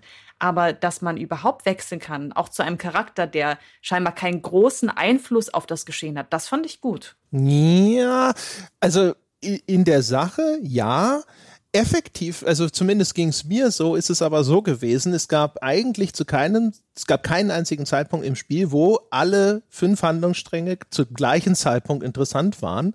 Das heißt, es gab mindestens einen immer, wo ich dachte, oh shit, und jetzt musst du das noch weitermachen. Jetzt musst du hier weiter durch Kaufhaus irren, wo sich gerade jemand nochmal andere Klamotten kaufen möchte. Ähm, oder jetzt musst du diese Nebenhandlungen über den Verkauf eines dubiosen Fitnessgetränks oder eines Abnehmen-Diätdrinks weiterverfolgen. Und es war halt ständig irgendwo Füllmaterial, das noch abgespielt werden musste. Und ich hatte ständig das Gefühl, kürzen, kürzen, kürzen, kürzen, kürzen. Ja, wäre ich sozusagen der, der zuständige Editor gewesen, ich hätte halt ständig gesagt, das fliegt raus, das fliegt raus, das fliegt raus, weil das bläht's nur auf. Es trägt eigentlich überhaupt nichts bei, weder zur Charakterisierung noch zu der Geschichte, die wir eigentlich erzählen wollen. Es gibt viele von diesen Nebensträngen, die durchaus wertvoll sind, um die Figuren noch ein bisschen lebendiger zu machen und auszuschmücken, ihre Motive irgendwo noch ein bisschen stärker hervortreten zu lassen. Und das finde ich dann auch gut. Aber es gab unfassbar viel einfach nur Bläh-Material und das fand ich durchaus störend. Vor allem halt auch, weil es halt wirklich, also vielleicht bis, äh, bis zum Ende, weil gegen Ende oder sowas, dann fangen sie auch ein, äh, an, Charaktere nochmal ein bisschen zurechtzustutzen, dann fallen einzelne Charaktere weg und sie sagen, so, dieser Handlungsstrang ist jetzt auserzählt, wo ich gedacht habe, so, oh Gott sei Dank, wieso nicht früher? Und dann kommen neue Charaktere. Ja, aber das ist super. Das ist dann cool, ja, dann denkst du so, okay, jetzt sind es nur noch drei Protagonisten und dann sagt das Spiel, ha, hier, guck mal, jetzt kannst du nämlich zu dieser Figur wechseln und mit der spielen sozusagen. Das war dann, das war dann geil. Und es kommt aber erst ganz am Ende und ich habe gedacht so, boah, das hättest du gerne früher machen können. Ja, okay, ich kann deine Position nachvollziehen. Mir ging es aber, was die, das Aufblähen betrifft, eher mit diesen optionalen Texten so. Wie schon gesagt, kann man ja während der laufenden Handlung immer mal wieder kleinere Texte aufrufen, die als Markierungen im regulären Text angezeigt werden. Und da hat man es etwas übertrieben. Es gibt eine derartige Masse von Zusatzinformationen, die dann immer aus der laufenden Geschichte herausreißen. Da hätte man, finde ich, gerne den Rotstift ansetzen und rauskürzen können. Ich finde die dadurch entstehenden Slapstick-Einlagen nicht verkehrt. Also das grundsätzliche Prinzip passt für mich, auch dass ich einige interessante Informationen eben zum Beispiel über Polizeiarbeit in Japan erhalten habe. Aber da ist es einfach viel zu viel und es kommen sicher allein durch diese Texte noch mal zwei Spiel Spielstunden obendrauf. Hm, und die sind ja vor allem nicht so richtig optional, weil diese Jump Points, von denen wir gesprochen haben, also das sind diese rot unterlegten Begriffe, mit denen man einen Keep Out, diese Unterbrechung in einer anderen Zeitlinie auflösen kann, sind manchmal in diesen Infotexten versteckt. Und sobald du das gemerkt hast, klickst du halt pflichtschuldig diese Infotexte durch, weil du Angst hast, da könnte ja so ein Hinweis verborgen sein. Ja, die Jumps sind generell ein kleines Problem, denn sie tauchen auch, also nicht nur in diesen optionalen Texten auf, sondern einfach mitten in einer Route. Und dann hat man also die Entscheidung zu treffen, wechsle ich jetzt direkt zu der anderen Figur, die sich mir da eröffnet, oder lese ich jetzt lieber die Geschichte weiter, die mich eigentlich gerade mehr interessiert. Und wenn man sich für Letzteres entscheidet, dann vergisst man potenziell diesen Jump, dass man den noch nicht ausgeführt hat und steht dann plötzlich da vor zwei oder drei Keepouts und weiß partout nicht, wie man die auflösen soll. Das war so ein Punkt, der mich teilweise zumindest sehr genervt hat. Mhm. Und was das zu, zusätzlich problematisiert ist, dass man, um diesen Jump überhaupt ausführen zu können, in der anderen Geschichte, in die man springt, weit genug gekommen sein muss. Man kann also nicht jederzeit einfach sagen, okay, springe ich jetzt drüber, sondern schlimmstenfalls steht man vor dem Fall, dass man eine Erzählung verfolgt, einem plötzlich ein Jump präsentiert wird, man feststellt, okay, der ist aber noch ausgegraut, ich kann ihn nicht ausführen, dann muss man rüberspringen in die andere Geschichte, die weit genug spielen, um den Jump ausführen zu können, wieder in die andere Geschichte, den Jump dann tatsächlich ausführen und dann die andere Geschichte weitererzählen. Also man merkt schon anhand der Beschreibungen, das ist einfach unnötig verkompliziert und sorgt dafür, dass man aus der Geschichte und aus auch dem Spannungsaufbau immer wieder total rausgerissen wird. Ja. dazu zwei, zwei Punkte, ähm, die, also die ja, ähm, man, man muss sich dann entscheiden, ob man dann bei so einem Jump eben zum anderen Charakter wechselt oder weitermacht, aber du kannst auch einfach, solange du zumindest diese Option einmal angeklickt hast, kannst du auch einfach wieder zurückgehen und weitermachen und in dieser äh, in diesem Zeitstrang wird dir dann an den einzelnen Blöcken angezeigt, ob sich da jetzt ein Jump versteckt, den du aktivieren kannst. Also das macht dann die Übersicht in dem Fall wieder ein bisschen, ein bisschen einfacher. Und das andere ist, glaube ich, einfach so ein, so ein, so ein Catch-22, weil ja, du könntest dann dich sofort weiter bewegen lassen zu diesem nächsten Charakter, würdest dann aber natürlich, falls du bei ihm noch nicht so weit gespielt hast, je nachdem sogar ein ganz gutes Stück der Handlung einfach überspringen und wüsstest dann vielleicht gar nicht, wo du dich gerade jetzt in dem Moment befindest. Also das ist dann eben so die die Sache. Ich habe da eher ein Problem mit gehabt, dass es teilweise willkürliche Jumps irgendwie eingesetzt werden. Also wirklich dieses so, ohne Grund habe ich jetzt auf einmal ein Keep-Out hier, einfach nur um einen, so einen Wechsel zu erzwingen. Und dann gehe ich zu einem anderen Charakter und dann erwähnt er einfach in einem Nebensatz, oh, diese Person äh, erinnert mich an den komischen Reporter, den ich vor zwei Stunden gesehen habe. Und dann kann man dann wieder zu Minorikawa hinzu äh, rüberwechseln. Also das war gerade im in den finalen zwei Stunden ist das auch so eine Sache, die sehr sehr anstrengend wirkt und wo ich auch gedacht hätte, okay, das hätte man da ruhig etwas reduzieren können oder beziehungsweise passender machen können, weil teilweise wirken einfach diese Keep-Outs total willkürlich platziert. Ja, das hat mich auch total gestört, vor allem weil gerade dann zum großen Finale hin auch wieder der Spannungsaufbau total platt gemacht wird, eben weil man hin und her wechseln muss und weil die Keep-Outs da ja gar nicht mehr als echte Cliffhanger funktionieren, sondern durch die willkürliche Setzung wird man einfach irgendwann ausgesperrt und das gar nicht mal am Höhepunkt der Spannung, sondern einfach irgendwann. Und das war nicht nachvollziehbar. Vor allem sind die Keep-Outs da eigentlich gar nicht mehr notwendig, sobald sich diese ganzen Parallelgeschichten langsam miteinander verbinden. Da hätte man auf dieses Element eigentlich weitestgehend verzichten können. Ja, und also das ist, ich habe es ja vorhin schon mal angefangen zu sagen, die am Schluss, wenn dann auch diese Hilfestellungen wegfallen, dann wird, finde ich, unfassbar deutlich, wie willkürlich das verteilt ist. Da gibt es dann zum Beispiel eines, da ist an, in der einen St Stelle in der Handlung ein Keep-Out. Also wie gesagt, da wird diese Handlung auf einmal dicht gemacht. Dann kommt dann auch so gelbes Polizeiabsperrband und das musst du durchbrechen durch diesen Jump. Und diesen Jump an der einen Stelle zum Beispiel, ähm, das war weil ich äh, als Kano meinem Kollegen Stanley, also Stanley ist so ein äh, Amerikaner, mit der von für die US-Botschaft arbeitet, mit dem Kano kooperieren muss bei diesem internationalen Zwischenfall sozusagen. Also stellt sich raus, dass da ein internationales Terrornetzwerk vielleicht noch irgendwie versteckt ist und so. Und die arbeiten die ganze Zeit zusammen. Und ich hatte die Wahl, um dem Stanley zu bitten, so hier, wir haben jetzt die ganze Zeit ne so äh, gut zusammengearbeitet. Jetzt könntest du mir ja mal die Wahrheit sagen oder du kannst sagen so, ja, ich verstehe schon, ne, dein Job und du musst halt ständig Geheimnisse haben. Und weil ich gesagt habe, hey, wir, wir sind doch inzwischen Buddies geworden, jetzt könnten wir doch mal. Deswegen habe ich den Jump nicht gefunden. Und bei der anderen Antwort ist er dann auf einmal. Und es ist halt völlig intransparent. Und das kann man nur noch durch einfach das Durchwechseln der zum Glück relativ begrenzten Einflussmöglichkeiten, die ich als Spieler habe, durch diese Auswahl von Optionen herausfinden. Einfach nur Trial and Error. Und es gibt halt so viele Geschichten, wo das dann halt echt einfach nur absurd ist. Deswegen war ich auch froh, dass über weite Strecken des Spiels eben diese Hinweistexte existiert haben, weil ich gemerkt habe da schon und am Schluss wurde es dann überdeutlich, dass ich überhaupt keine Lust hatte, ständig nochmal redundant diese Passagen zu durchlaufen. Da, du kommst dann auch manchmal nicht direkt zu der Auswahl, sondern so die eine Textseite vorher wird auch nochmal abgeklappert, damit du den Kontext hast, wenn du wieder einsteigst. Das macht schon irgendwo Sinn. Aber wenn du gerade in einem ununterbrochenen Spielsitzung bist, dann ist das für etwas, das hast du vor fünf Minuten vielleicht schon mal gelesen. Oh, und das war echt, also enervierend. Zum Ende, da die Charaktere auch immer mehr direkt miteinander zu tun haben, ist es vor allem ultra redundant. Denn teilweise hört man sich dann die gleichen Gespräche aus zwei verschiedenen Perspektiven an. Wenn also zum Beispiel Kano mit Stanley telefoniert, dann sagen beide ja letztendlich das Gleiche. Es gibt minimale Abweichungen, aber man muss sich das gleiche Gespräch, das sich über mehrere Seiten erstreckt, zweimal durchlesen. Und ähm, ja, das ist gerade zum Ende hin, wenn man sich auch denkt, ja, jetzt kann aber mal langsam das Ende kommen, ein bisschen stören.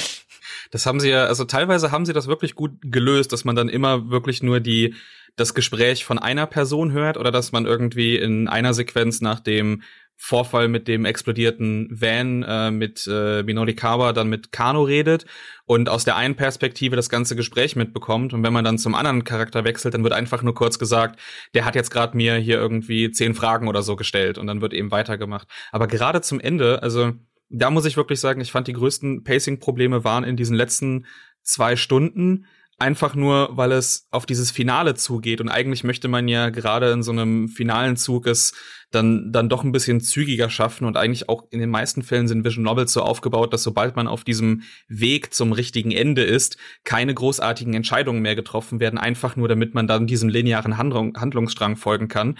Und gerade dort versteckt das Spiel aber ehrlich gesagt die schwierigsten und wirsten Entscheidungen. Und ich hatte super viele Momente, wo ich dann einfach nur gedacht habe, ich hab doch, ich hab doch irgendwie alles alles nachgeguckt und dann ist mir aufgefallen, ah, einer von den Charakteren, die hinzugefügt wurden, wenn ich bei dem in, keine Ahnung, 18.05 Uhr die und die optionale Option wähle, kann ich mir eine Rückblende von Kano angucken, nach der dann ein Jump irgendwie gemacht wird und ich wieder zu 19 Uhr äh, zurückgehen kann oder so. Und das ist das Haupt, also das fand ich, das, das fand ich so schade einfach nur, weil dieses, dieses Ende wirklich gut aufgebaut ist bis zu dem Zeitpunkt und man eigentlich nur möchte, jetzt, jetzt gib mir doch diesen Abschluss der ganzen Figuren und in dem Moment zieht es dann irgendwie so richtig hart die Bremse raus. Also zumindest war das bei mir so der Fall. Ja, also es gab auch vor, ich fand halt vorher schon einfach, das hat halt nichts Befriedigendes irgendwo. Auch überhaupt die Einflussnahme des Spielers ist eigentlich irrelevant. Eigentlich geht es in dem Spiel ja um was ganz anderes. Das Spiel rahmt das selber so ein bisschen als eine Erzählung über Schicksal. Ja, also das steht so ein bisschen so als Rahmenbegriff darüber, dass das eine schicksalhafte Verknüpfung von diesen Personen ist, die da stattfindet.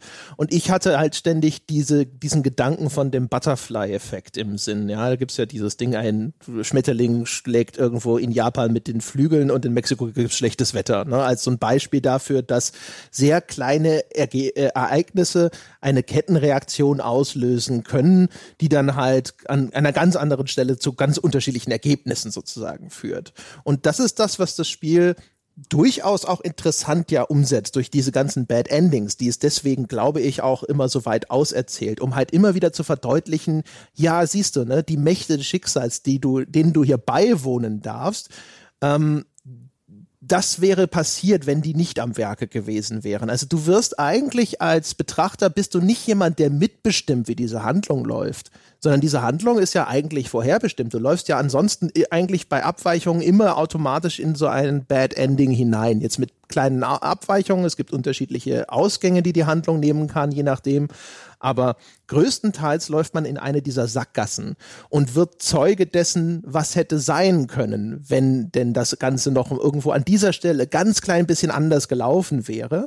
Und dann wird man aber auf diesen gewünschten, schicksalhaften Erzählstrang wieder zurückgezwungen, indem man eben die richtigen Entscheidungen auswählt an dieser oder jener Stelle das ist halt das, was da ja eigentlich größtenteils passiert. Deswegen ist aber auch das interaktive Element für mich äh, nach kurzer Zeit schon relativ irrelevant, weil ich mir denke so, okay, also entweder du triffst das Richtige, das Richtige ist in den allermeisten Fällen völlig unvorhersehbar, Außer dass ich irgendwann so ein bisschen angefangen habe zu glauben, ich verstehe, wie krude dieses Spiel denkt und habe dann häufig eher das weniger offensichtliche ausgewählt, weil ich dachte, das wird wahrscheinlich eher zum Ziel führen und hatte das Gefühl, dass ich damit meistens recht behalten habe. Ja, so das, das Spiel gegen das Spiel gespielt. Und ansonsten werde ich halt Zeuge von irgendeinem seltsamen, katastrophalen, unvorhersehbaren Ablauf der ganzen Ereignisse. Aber das, der, der Wert einer solchen also ein, dieser, dieses, diese Auswahl, die man ja in sowas hat, für mich war eigentlich immer, dass ich zu einem gewissen Grade so ein bisschen Handlung mitbestimme und das wird mir halt auch entzogen. Und dadurch sitze ich dann häufig da und denke mir so, hm, dann klickst du mal was. Verständliche Kritik. Mich hat das aber nicht ganz so sehr gestört, weil man ja gewissermaßen mit den schlechten Enden belohnt wird. Man kann ja sehr viel herumexperimentieren und austesten, was man machen kann. Das hat in der Regel nicht viel Einfluss. Aber wenn man die falsche Antwort wählt oder die falsche Aktion wählt, dann äh, bekommt man ja dafür etwas zu Gesicht. Das bremst die Erzählung natürlich total aus. Also das ist kein optimales Stilmittel. Ich habe mich aber nicht die ganze Zeit dadurch gequält, eben weil, wenn ich was nicht dem Spiel entsprechendes gemacht habe, dann dieses absurde Szenario kam, wo irgendwas Schlimmes passiert. Und man muss ja die schlechten Enden auch sammeln, damit man letztendlich das wahre Ende der Geschichte oder eins der alternativen Enden freispielen kann. Ja, das steht und fällt damit, ganz kurz noch, Björn, sorry, dann darfst du, es steht und fällt damit, wie interessant und faszinierend man es findet, dann eben diese alternativen Abläufe dann zu betrachten, die ja dann teilweise auch wirklich diese sehr kuriosen und absurden Züge annehmen. Und das für, zu einem gewissen Grad fand ich das auch unterhaltsam. Also insbesondere dann, wenn es völlig abstrus wurde. Also einerseits hat mich das natürlich dann wieder rausgezogen, aber andererseits waren das vielleicht diejenigen, wo ich am meisten noch ein bisschen Gefallen daran hatte, weil man so ein bisschen davor sitzt und sich denkt so, what the fuck ist denn jetzt passiert gerade? Aber auf die gesamte Länge dieses sehr langen Spiels war es dann halt irgendwo, also nach hinten raus habe ich gedacht, ich will jetzt aber eigentlich nur noch sehen, wie es weitergeht. Und ich will nicht das 40., 50. Bad Ending erleben, wo irgendetwas Bescheuertes hinter passiert, das mir dann auf drei Sa Seiten noch auserzählt wird. Also das ist dann vielleicht wirklich so eine Geschmackssache. Je, je nachdem, wie viel Gefallen man daran findet, das dann auszuloten, ach, was hätte denn hier alles noch passieren und schiefgehen können, desto mehr wird man das mögen oder desto eher wird man sagen, so, das ist einfach nur ständiger Stock in den Speichen. Stimme zu, dass es, Entschuldigung, das wirf ich nur kurz ein, ich stimme dir zu, dass es mehr als 80 schlechte Enden nicht unbedingt gebraucht hätte. Auch das hätte man besser dosieren können. Björn. Jetzt endlich. ja, also es gibt ja auch viele der Enden, die einfach nur sehr, also recht ähnlich sind. Ähm, und ich würde jetzt mal sagen, von den 85 oder so, die es gibt, sind so 30, 40, die, denen wirklich viel Arbeit äh, und so Ideenreichtum reingesteckt wurde. Ähm, also ich kann das eigentlich am besten vergleichen mit so Choose Your Own Adventure Büchern, die äh, ich früher gerne gelesen habe. Da geht's ja auch einfach nur darum, so nicht wirklich puzzlemäßig ans Ende zu kommen, weil teilweise eben auch die Entscheidungen komplett wirr sind, was dann zu einem äh, weiteren Verlauf führt und es mir dann auch da mehr dann so ging, nicht nur die Handlung nachzuverfolgen, sondern eben wirklich zu sehen, wo kann das denn noch theoretisch eigentlich alles hinführen. Und die andere Sache ist, ich kann auch wirklich empfehlen, das Spiel absichtlich eher in so einer entschlackteren ähm, ja, Verfassung zu spielen. Also ich habe es gemacht, ich habe mich einfach am Tag abends nach der Arbeit hingesetzt und habe so eine Stunde des Spiels, also was im Regelfall so zwei bis drei, zweieinhalb Stunden irgendwie dauert, habe mich da hingesetzt und das dann durchgespielt und das zwischendurch auch vielleicht mal einen Tag oder so sacken und ruhen lassen. Und dadurch hatte es eigentlich auch ein viel besseres Pacing für mich gehabt. Und ich meine, wie du ja schon gesagt hattest, ne, wenn man jetzt eher jemand ist, der einfach nur die Haupthandlung verfolgen will, kann oder wird einen das wahrscheinlich wesentlich mehr stören als jemand, der tatsächlich auch Gefallen daran findet, in dieser wirren und abstrusen Welt abzutauchen und die teilweise Nebencharaktere zu erleben. Ich fand ja auch die optionalen Texte eigentlich sehr sehr gut. Also meistens habe ich so gemacht, ich habe draufgeklickt und wenn ich gesehen habe, ah, okay, es wird einfach nur ein Begriff erklärt, den ich schon kenne, bin ich wieder zurückgegangen. Und äh, wenn es aber um so Nebencharaktere geht, also es ist einfach nur so, man trifft eine Kellnerin und dann wird der Name von der eingeblendet und dann kriegt man tatsächlich eine komplette Backstory zu dieser Person. Und das fand ich einfach so charmant umgesetzt, dass ich mich dann wirklich gerne auch da so wie so ein gutes Buch einfach so rein reingesessen habe in diese Handlung und in dieser Welt abgetaucht bin. Ich glaube, das kommt so ein bisschen auch darauf an, wie man das Ganze angeht und wie viel Zeit man sich dafür äh, lassen will. Die Einbindung der Nebencharaktere ist super schön. Also man erfährt zum Beispiel einiges über den Kostümverleiher, ähm, der Tamas Kostüm rausgegeben hat oder auch über eine Theatergruppe, deren Werdegang sogar episodisch weitererzählt wird, nicht nur in einem kleinen Text. Dort, wo diese Nebencharaktere plötzlich zur Geltung kommen, fand ich die optionalen Texte richtig gut. Und dort, wo sie Begriffe erläutert haben, die mir so nicht geläufig waren. Das sind schöne Zusatzinformationen. Nur sind es insgesamt einfach zu viele. Ja, also das ist tatsächlich übrigens jetzt, äh, kommen wir mal zu der Kehrseite, der, der hellen Seite dieser Medaille. Das ist was, was das Spiel nämlich auch gut macht, finde ich, weil in seinem Bemühen, das Ganze als dieses große Konvolut, diesen Teppich gestrickt aus den Fäden des Schicksals zu präsentieren, gibt es ganz wenig, was im Spiel auftaucht, was tatsächlich nicht irgendeine Art von Bedeutung entfaltet. Man trifft äh, völlig, also völlig unbedeutende Begegnungen mit Charakteren sind dann auf einmal Figuren, die man später an anderer Stelle wieder trifft. Man, ich glaube, Archie begegnet äh, einem Typen, der scheinbar, glaube ich, auch Müll sammelt oder sowas. Und das ist dann aber der Besitzer von so einem ein-Euro-Laden, würde man hierzulande sagen, der halt irgendwelchen Ranz, den er an der Straße findet, dort weiter vertickt. Und der wird dann halt auch nochmal handlungsrelevant, weil verschiedene Charaktere sich in diesem Laden auf einmal wieder treffen. Oder der äh, Kajiwara ist so der japanische Columbo, so ein etwas skurriler Kommissar, der bei dem Osawa zu, zu Hause ist und dort sozusagen die Einsatzleitung im Hause des Vaters des entführten Mädchens hat. Und der hat irgendwie so magische Taschen, aus denen er dann ganze Bündel von Bananen herausholen kann und ihm ständig Schokolade aufnötigen will und so weiter. Und es ist wirklich so eine Columbo-Figur. Ne? Einerseits merkt man, er hat, ist, er hat einen scharfen Verstand, aber andererseits ist er halt so ein komischer Typ, der sich auch immer ein bisschen trottelig gibt. Aber all diese Gegenstände haben hinterher eine Bedeutung, warum er die dabei hat. Und wie das miteinander verwoben ist und wie man merkt, dass sie versuchen, jedem kleinen Gegenstand und jeder kleinen Begegnung in dieser Geschichte irgendwo noch eine gewisse Signifikanz zu geben und sei es eben nur über diese Infotexte, das wiederum, das fand ich total charmant. Und ich, als ich, als ich anfing zu begreifen, wie sich das dann so entfaltet und wie solche Dinge oder die Beobachtung, die ich vorher nur als so, oh Gott, da haben sie jetzt einfach nochmal zwei Seiten Text reingeknallt, hinterher dann eben doch irgendwie für die Handlung eine Bedeutung hatten, das fand ich total cool. Da habe ich gedacht, so, ach cool, das motiviert mich auch, eher irrelevante Dinge mit größerer Aufmerksamkeit zu verfolgen, weil ich jetzt gelernt habe, ich kann darauf vertrauen, dass die Autoren damit wahrscheinlich noch was vorhaben. Und genau deshalb finde ich Minorikawa nicht verkehrt, denn er spielt keine wirklich große Rolle in der Erzählung, zumindest vermeintlich, aber vereinzelte Entscheidungen, die er trifft, werden später extrem bedeutsam. Und es war für mich sehr belohnend, ganz zum Schluss des Spiels eine Sequenz zu sehen, in der etwas, das er Stunden vorher gemacht hat, plötzlich wirklich relevant wurde, einfach weil es gut durchdacht war. Ja, wobei das war, also ich, das, was du meinst, fand ich, war halt so ein ganz hartes des Deus Ex Machina.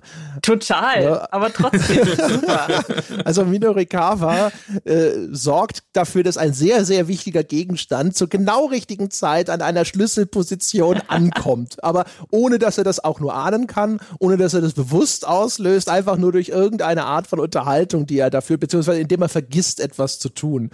Ähm, und das war halt schon so, ja, das ist schon ein sehr netter Zufall. Aber zu dem Zeitpunkt tatsächlich, man hat sich schon daran gewöhnt. Wie gesagt, das ganze, der ganze Modus operandi des Spiels ist es halt, das zu sagen, so, ja, das ist halt alles das Schicksal am Werke, ne, dass diese, all diese Dinge so zu, zufällig erscheinen, zusammentreffen, darum geht's, wenn man so will. Insofern, ja, das kann man ihm schon verzeihen. Auch wenn man wirklich da sitzt und sich denkt so, das ist ja, das ist schon ein wirklich herausragend angenehmer Zufall in diesem Moment. ja, es passt thematisch alles ganz gut zusammen. es ist ja auch das, ähm, die, dieser Ansatz, den der Bösewicht Alphard verfolgt, ist ja, wirkt auch total einfach nur irre und seltsam, dass er ja absichtlich Pläne hat, die Zufallsfaktoren eingebaut haben, einfach nur damit man seine Pläne nicht nachvollziehen kann. Und selbst wenn die Gegenseite weiß, was er vorhat, man nicht wirklich eingreifen kann, da, da niemand wirklich so weiß, okay, wie, welche, welche Planung verfolgt er eigentlich. Und auch das greift eben diese Thematik der, des Schicksals so ein bisschen, bisschen auf. Also klar, aus einer logischen, rationalen Sicht total irre, aber thematisch passt es eben super zum Spiel und sorgt eben auch für den Bösewicht, der sich trotz seiner ja schon, schon sehr tropehaften äh, Backstory und alles doch sehr eigen und äh, speziell anfühlt. Ja, ich glaube, über den sprechen wir am besten im Spoiler-Teil, weil dann müssen wir mal ein bisschen auseinanderklamüsern, was er da tatsächlich getrieben hat und so habe am Schluss da gesessen und gedacht, so, meine Güte, ja, das ist halt so, das ist so ein Plot wie in hier diesem James Bond-Film Skyfall. Ne? So, da gibt es auch so ganze Videos dazu, wie viele bekloppte Zufälle oder sowas eintreten mussten, damit der Plan der Bösen in dem Film aufgehen konnte. Wo man so. Das ist völlig absurd. Ja. Das ergibt alles keinen Sinn, aber wenn man sich einmal auf dieses Suspension of Disbelief eingelassen hat, dass das Spiel unbedingt voraussetzt, funktioniert es. Ja. Und das ist die, das ist die unbedingte Voraussetzung. Wenn man alles in diesem Spiel hinterfragt und der Logik auf den Grund geht, dann wird man da regelmäßig rausgekickt. Ja, also man muss halt echt viel, viel suspenden. Ja, da musst du wirklich je, jeder, jeder Sicherheitsgurt muss äh, losgelöst sein. Und da würde ich gerne kurz anführen, ähm, was mich in dem Punkt wirklich am meisten gestört hat, mit möglichst wenigen Spoilern. Und zwar hast du ja schon erwähnt, dass Tama ihr Gedächtnis verloren hat. Und ihre Route hat nun als Schwerpunkt, dass sie versucht, Geld zu verdienen, weil sie sich von einem kleinen, von einer Kette in diesem Second-Hand-Laden magisch angezogen fühlt, also nichts bei sich hat. Sie weiß nicht, wer sie ist. Sie hat keine Habseligkeiten, keinen Ausweis, gar nichts. Und wegen dieser Kette nimmt sie also diesen Aushilfsjob an, den Diätdrink zu vertreiben auf offener Straße und äh, macht halt nichts anderes. Und ich dachte mir die ganze Zeit, du hast dein Gedächtnis verloren geh zur Polizei. Was, das ist doch, das ist doch nicht dein Ernst. Und ähm, später im Verlauf des Spiels sagen auch vereinzelte Charaktere, ja, es ergibt Sinn, dass sie sich so verhalten hat. Ich dachte, nein, das hat es überhaupt nicht. Wer wird das, wer denkt sich denn, ich weiß nicht, wer ich bin, ich weiß nicht, wo ich bin ja, nehme ich erstmal einen Promo-Job an, ein bisschen Geld zu verdienen. Das ist völlig Banane. Das, war der, eine Punkt, der mich da, der selbst mich rausgeworfen hat und ich habe sehr viel suspended. Boah, ich finde, es wird sogar noch schlimmer, weil später ist es ja dann so, da wird sie von jemandem mit der Waffe bedroht und dann äh, stellt sich raus so, ah, okay, ja, ähm, äh, der ist äh, eigentlich auf der Suche nach jemand ganz anderem und das ist dann auch so ein innerer Monolog so, sollte ich zur Polizei gehen? Ach, die würden mir eh nicht glauben. Du wurdest auf offener Straße mit deiner Waffe bedroht. Ja? Und du weißt, dass der Typ unterwegs ist, um jetzt jemand anderen vielleicht umzubringen. Aber nein, vielleicht glaubt mir ja keiner bei der Polizei. Das ist halt so, what the fuck? Ich finde es ehrlich gesagt noch lustiger, wenn man bedenkt, äh, die Motivation dahinter, weil sie wacht ja ohne ihr Gedächtnis auf und sieht eben in diesem ja 1 Euro Second-Hand-Laden so eine Medaille oder äh, so ein Amulett eben darum liegen. Genau. genau, und hat irgendwie so diese Verbindung dazu und das Ding kostet halt ein Schweinegeld anscheinend, weil der Typ natürlich irgendwie den Müll, den er findet, für Unsummen da verkaufen möchte. Und ihre Motivation ist dann, weil sie unbedingt dieses Gefühl hat, dass sie diese Kette haben muss, nimmt sie eben diesen Promo-Job an, um das Geld zu verdienen, was natürlich auch der, das, das, das, das äh, Gehalt, was sie davon kriegt, natürlich auch genau so passt, dass sie sich diese Kette kaufen kann. Und also ich, ich finde, gerade ihr Strang in, äh, in dem Part, wo sie sich äh, äh, in diesem Katzenkostüm befindet und bei den bei diesem Promo-Event hilft. Also ich habe schon das Gefühl, dass das absichtlich einfach nur total absurd sein soll. Also alles, was da passiert, allein schon ihre äh, Kollegin, die äh, mit ihr da arbeitet, die äh, Chiaki, die ja Unmengen von Essen in sich reinstopfen Chiri. können. Oder Chiri. Chiri, Chiri genau. Chiaki ist die Journalistin. Ah, genau, sorry. Alle ähnliche Namen. genau, die sich, die sich ja Unmengen da rein reinstopfen kann. Also es gibt ja eine Szene, wo sie die die wütende Menge äh, vor diesem Promo-Event irgendwie äh, zurückhalten soll, während Tama versucht, das äh, die Getränke noch aufzutreiben, die verloren gegangen sind, und dann irgendwie zurückkommt und sich herausstellt, dass sie jetzt gerade schon irgendwie den fünften oder äh, sechsten Wasserkanister an Orangensaft oder so getrunken hat, einfach nur. Also Also ich glaube, das ich Spiel finde, das weiß da schon, was es absurd ist. Das ist doch auch eine super Gelegenheit, um endlich mal über das Frauenbild zu sprechen. ja, das ist die Steilvorlage, genau. Das brennt mir nämlich schon die ganze Zeit auf dem Herzen. Da habe ich auch einige Notizen zu. ähm, es war ein Punkt, der mich auch nicht total aus dem Spiel herausgerissen hat, der aber sehr augenfällig war. Denn die Frauen im Spiel werden mit sehr speziellen Charaktereigenschaften und Aufgaben gezeigt. Tama zum Beispiel ist ja nun am Anfang dieser Comic Relief Charakter und ihre einzige Motivation ist es, eine Kette kaufen zu wollen. Ihre gesamte Route dreht sich ja zunächst einmal um Diäten. Ne? Nicht nur bezüglich ihres Charakters, weil sie diesen Diätdrink vertreiben möchte, sondern auch wegen ihrer Kollegin Chiri, die kontinuierlich als übergewichtig bezeichnet wird und sich eigentlich nur dadurch auszeichnet, dass sie unfassbar viel essen kann was aber dann auch immer wieder in Bezug auf ihr Körpergewicht angemerkt wird, obwohl sie gar nicht dick ist. Und also es gibt noch so ein paar andere Charaktere, die ähm, entweder inkompetent sind oder halt so schnell außer Gefecht gesetzt werden, dass sie ihre Kompetenz gar nicht erst zeigen können. Wie habt ihr das empfunden? Ja, du weißt es schon, ich hatte es auch auf der Liste. Ähm, es gibt, ich muss jetzt aufpassen, das Problem ist, dass wir jetzt hier aufpassen müssen mit Spoiler-Territorium. Es gibt ganz wenige Frauen im Spiel, die kompetent sind, aber da gibt es dann auf anderer Seite gleich wieder Abstriche und die allermeisten sind dann eben auf ihre Art irgendwie klischeehaft. Du hast Hitomi, die ist so das unschuldige stille Reh. Es gibt äh, Rumi, das ist die Verlobte von Kano, die in seiner Nebenhandlung eine wichtige Rolle spielt, weil er um ihre Hand anhalten will. Und die braucht die Erlaubnis des Vaters noch, bevor sie irgendwen irgendwie so wild herumheiratet noch am Ende, ja.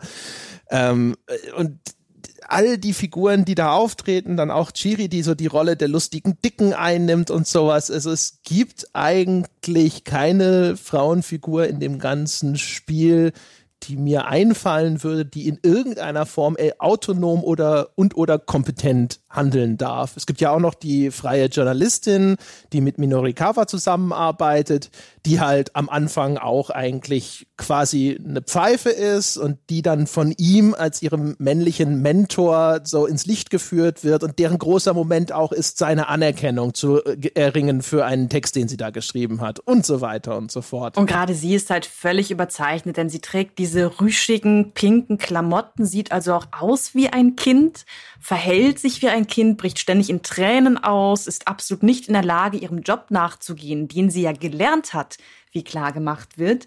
Und ihr wird zum Beispiel auch durchs Haar gewuschelt. Also Minorikawa guckt sie die ganze Zeit auf sie herab, ähm, krault ihr durchs Haar an einem Punkt, wo sie doch mal was richtig macht. Und ansonsten ist sie einfach völlig, völlig überflüssig. Und dann ist dann noch die Kämpferin Miku, die spielt keine wirklich große Rolle, man begegnet ihr aber immer mal wieder im Spiel, die ähm, professionelle Kämpferin in einem Pub ist und da auch die ranghöchste Kämpferin, die den Sieg zu, immer wieder für sich beansprucht. Diese Miku muss aber früh in Tamas Route einmal gegen Tama kämpfen, aus einem auch völlig abstrusen Grund. Und Tama schafft es irgendwie, die komplett platt zu machen. Und daraufhin stürzt Miku, die erfahrene Kämpferin, natürlich sofort in eine veritable Sinnkrise, hängt ihren Job an den Nagel und sagt dann auch, ja, vielleicht ist es jetzt doch wieder an der Zeit, ein normales Mädchen zu sein. Und später trifft sie dann auf Minorikawa, der ihr auch sagt, äh, ja, jetzt da du das mit dem Kämpfen an den Nagel gelegt hast, solltest du dir vielleicht ein mädchenhafteres, einen mädchenhafteren Job suchen. Also man, die, die Frauen werden wirklich sehr, sehr oft dezidiert auch in ihre Rolle wieder reingedrängt, wenn sie es vorher geschafft haben, auch nur ein bisschen daraus auszubrechen. Ja, vor allem, vor allem, Moment, ganz kurz, aber Miku, die erfahrene Kämpferin, muss dann so dem Journalisten Minorikawa rennen, damit er ihr ein Dojo empfehlen kann, wo sie sich weiterentwickeln kann. Ja, ja, genau. Der, der Mentor spielt auch da wieder eine Rolle. Minorikawa ist halt gleich in zweifache Richtungen der Mentor. Einmal für Chiaki, die absolut inkompetente Journalistin, und dann noch für Miku, die wie auch immer sich ihren Status erarbeitet hat, aber in Wirklichkeit ein völlig unsicheres kleines Kind ist, das überhaupt nicht weiß, wie es weitermachen soll. Aber der schwierigste Charakter in der Hinsicht war für mich äh, Hitomi, weil sie in den ersten Spielstunden der einzig wirklich relevante weibliche Charakter ist und gleichzeitig aber ein reiner Spielball. Also sie hat in den ersten Spielstunden wenig selbst zu melden, sondern wird quasi hin und her gereicht, beziehungsweise von Achi halt immer wieder mitgezerrt auf der Flucht vor den Kriminellen. Und äh, sie ist also völlig passiv und wird dann gleichzeitig von Archie auch noch total idealisiert in dieser Rolle, auch als sehr mädchenhafte junge Frau, die sehr unschuldig erscheint. Er verliebt sich nämlich umgehend in sie und will sie deshalb auch konsequent weiter beschützen. Und sie wächst im späteren Verlauf des Spiels ein bisschen über sich hinaus, verbleibt aber weitestgehend in dieser Damsel-Rolle. Ja, auch die Beschreibung, die Beschreibung der äh, der positiven Frauenfiguren ergeht sich darin zu erklären, wie entweder hübsch oder wie liebreizend sie sind. Also sie sind gutherzig, sie sind sozusagen still und zurückhaltend und sind diejenigen, die im Hintergrund unterstützen. Und die Frau von Usawa, dem Vater der Entführten, ist dann diejenige, die eine sehr unangenehme Figur ist. Und das ist auch die, die nicht unterstützend handelt. Ja, das ist die, die eben ihrem Mann eher in den Rücken fällt, als den äh, Workaholic-Wissenschaftler im Hintergrund zu stützen, sozusagen. Beziehungsweise in gewisser Hinsicht äh, übertreibt sie es auch damit, wenn man das so will. Aber es ist halt äh, diejenige, die aus dieser, dieser Rollenverortung ausbrechen, sind dann die unangenehmen. Ja, und dass zum Beispiel Ai, also Osawas Frau, gute Gründe dafür hat, wird halt erst in den späteren Spielstunden angedeutet und dann zunehmend deutlich. Das heißt, wenn man die ersten 15 Stunden des Spiels kennt, dann hat man fast nur mit ziemlich inkompetenten oder unsympathischen Frauenfiguren zu tun. Und dem gegenüber stehen halt sehr vielfältige männliche Charaktere, die man auch nicht unbedingt sympathisch finden muss, die aber überwiegend selbstbestimmt und aktiv handeln. Und ähm, da gibt's aber einen Punkt, der mich sehr gefreut hat, was, was Rollenklischees, Geschlechterrollen betrifft. Denn die männlichen Charaktere zeigen überwiegend sehr offen ihre Gefühle. Das hat mich total überrascht. Also einige brechen auch einfach in Tränen aus, wenn sie das für gerade angemessen halten, wenn sie emotional überwältigt werden. Und das sieht man in dieser Intensität vielleicht in anderen japanischen Produkten dieser Art, das weiß ich nicht, aber selten mal in Spielen. Also, also gerade, gerade Achi ist ja so jemand, der auch ähm, quasi seine, er ist ja so ein, so ein Martial Arts Kämpfer und das wird ja auch später auch noch alles aufgeklärt, warum es dazu gekommen ist und was für einen Bezug er auch eben zu seinem, äh, zu dieser ja, ich möchte jetzt mal sagen, Kraft irgendwie hat und wie er das Ganze dann eben deswegen auch einsetzt. Das war auch aus dem, aus dem Punkt einer der interessantesten Charaktere, fand ich, gerade weil er dann am Anfang schon gut etabliert ist, aber zum Ende noch mal sehr viel äh, Tiefgang eben bekommt.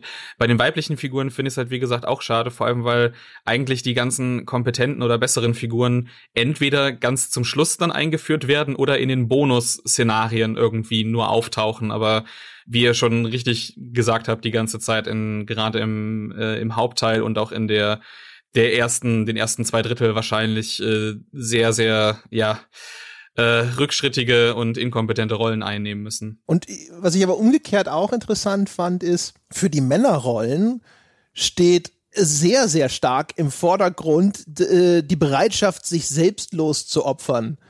Also das äh, gefühlt ist das etwas, da kann der Björn vielleicht was zu sagen, etwas, das vielleicht in der japanischen Kultur nach wie vor einen hohen Rang hat. Also ich denke halt immer sofort daran, dass es da ja anscheinend, vielleicht gibt es das noch oder es gab es mal dieses Konzept des Ehrentodes gab, ne? Also sei es der ehrenhafte Selbstmord, wenn keine Ahnung, du Schande über deine Familie gebracht hast oder sonst irgendein Anlass dazu besteht, bis hin dazu, äh, dass es ja also ein zwiespältiges Verhältnis zu sowas wie Kamikaze-Bombern gibt oder gab, keine Ahnung. Ne? Also so ein Teil, ich habe, was ich gelesen habe, ist so, dass der nationalistische Flügel die er als Helden verehren möchte und der aufgeklärtere Teil Japans sagt so, äh, weiß ja nicht, das war eher ein Verbrechen an den Menschen durch die Regierung. Und ähm, es ist auf jeden Fall augenfällig, dass die männlichen Figuren im Spiel und teilweise auch die Frauen es alle kaum erwarten können, sich für irgendetwas sozusagen ihr Leben herzugeben, wie das ja auch schon deutlich wird mit dieser seltsamen Geschichte von dem Vorbild von Kano, nämlich dieser D Detective Tatino, der sich selbst mit Benzin übergießt, ja, um äh, Geiseln sozusagen zu befreien und bereit ist da sozusagen sein eigenes Leben aufs Spiel zu setzen, um den Geiselnehmer zu zeigen, dass er selber auch bereit ist, ohne zu zögern, selber dabei draufzugehen und dass der deswegen deswegen hinterher aufgibt und äh, sich auch nicht anzündet. Und es gibt zig Stellen im Spiel, wo alle da sitzen und sagen so, jawohl, ja, bin sofort bereit, hier mein Leben herzugeben. Das stammt so ein bisschen dadurch her, dass eben die japanische Kultur und eben auch in der ähm, ja so soziologischen Haltung sehr auf die Gesellschaft fokussiert ist. Also während wir in der westlichen Kultur eher so das Individuum in den Vordergrund stellen und eben auch das so ähm, ja so, so ein bisschen begrüßen, wenn Leute sich eben äh, selbstständig machen und äh, eigene Charakteristiken zeigen. Es ist in Japan eben so, dass man A immer nur als Teil einer gewissen Gruppe betrachtet wird. Also man hat wirklich eine Rolle, ähm, als die man gehalten wird. Äh, sei das jetzt in der in dem Dorf, in dem man wohnt, in der Nachbarschaft, in der man wohnt oder auf der Arbeit innerhalb der Familie, im Freundeskreis, da ist immer ein, ein Rollenverhältnis und immer auch eine, eine Hierarchie, die da etabliert wird. Also es ist ja schon, dass selbst dann im im Schulischen schon das äh, Senpai-Kohai-Verhältnis etabliert wird. Also, dass die, die Älteren eben immer automatisch der Senpai sind und die Jüngeren eben immer automatisch der Kohai, der eben da, da drunter steht. Und äh, in der Gesellschaft geht es dann wirklich darum, für die Gruppe da zu sein. Also das Individuum auszublenden und das zu tun, was der Gruppe, sei es jetzt, wie gesagt, die Familie, der Freundeskreis, die Arbeit, die Gesellschaft an sich, da den meisten Vorteil eben rausziehen kann und dass das eben dann auch in solchen Extremen eben endet, wie zum Beispiel dem dem, Auf, äh, dem Aufopfern. Also sei es jetzt in so einer ja dargestellten Ehrenposition, sich halt aufzuopfern für das, das Gute der anderen, aber eben auch aus einem ja Verlust der Ehre. Also das ist ja beispielsweise so, dass äh, die Selbstmorde, die in Japan immer noch sehr, äh, ja, eine sehr hohe Rate haben, äh, oftmals daher äh, daraus kommen, dass Familienväter zum Beispiel ihren Job verlieren. Und anstatt jetzt irgendwie zu, nach Hause zu gehen und das denen dann eben zu erklären oder eben versuchen irgendwas Neues zu machen, ist es dann meistens, ja, wir sind jetzt vielleicht schon verschuldet, ich habe jetzt meinen Job verloren, ähm, ich habe ne, ich kann meiner Familie nicht mehr gegenübertreten, also springe ich eben äh, vor den Zug dann.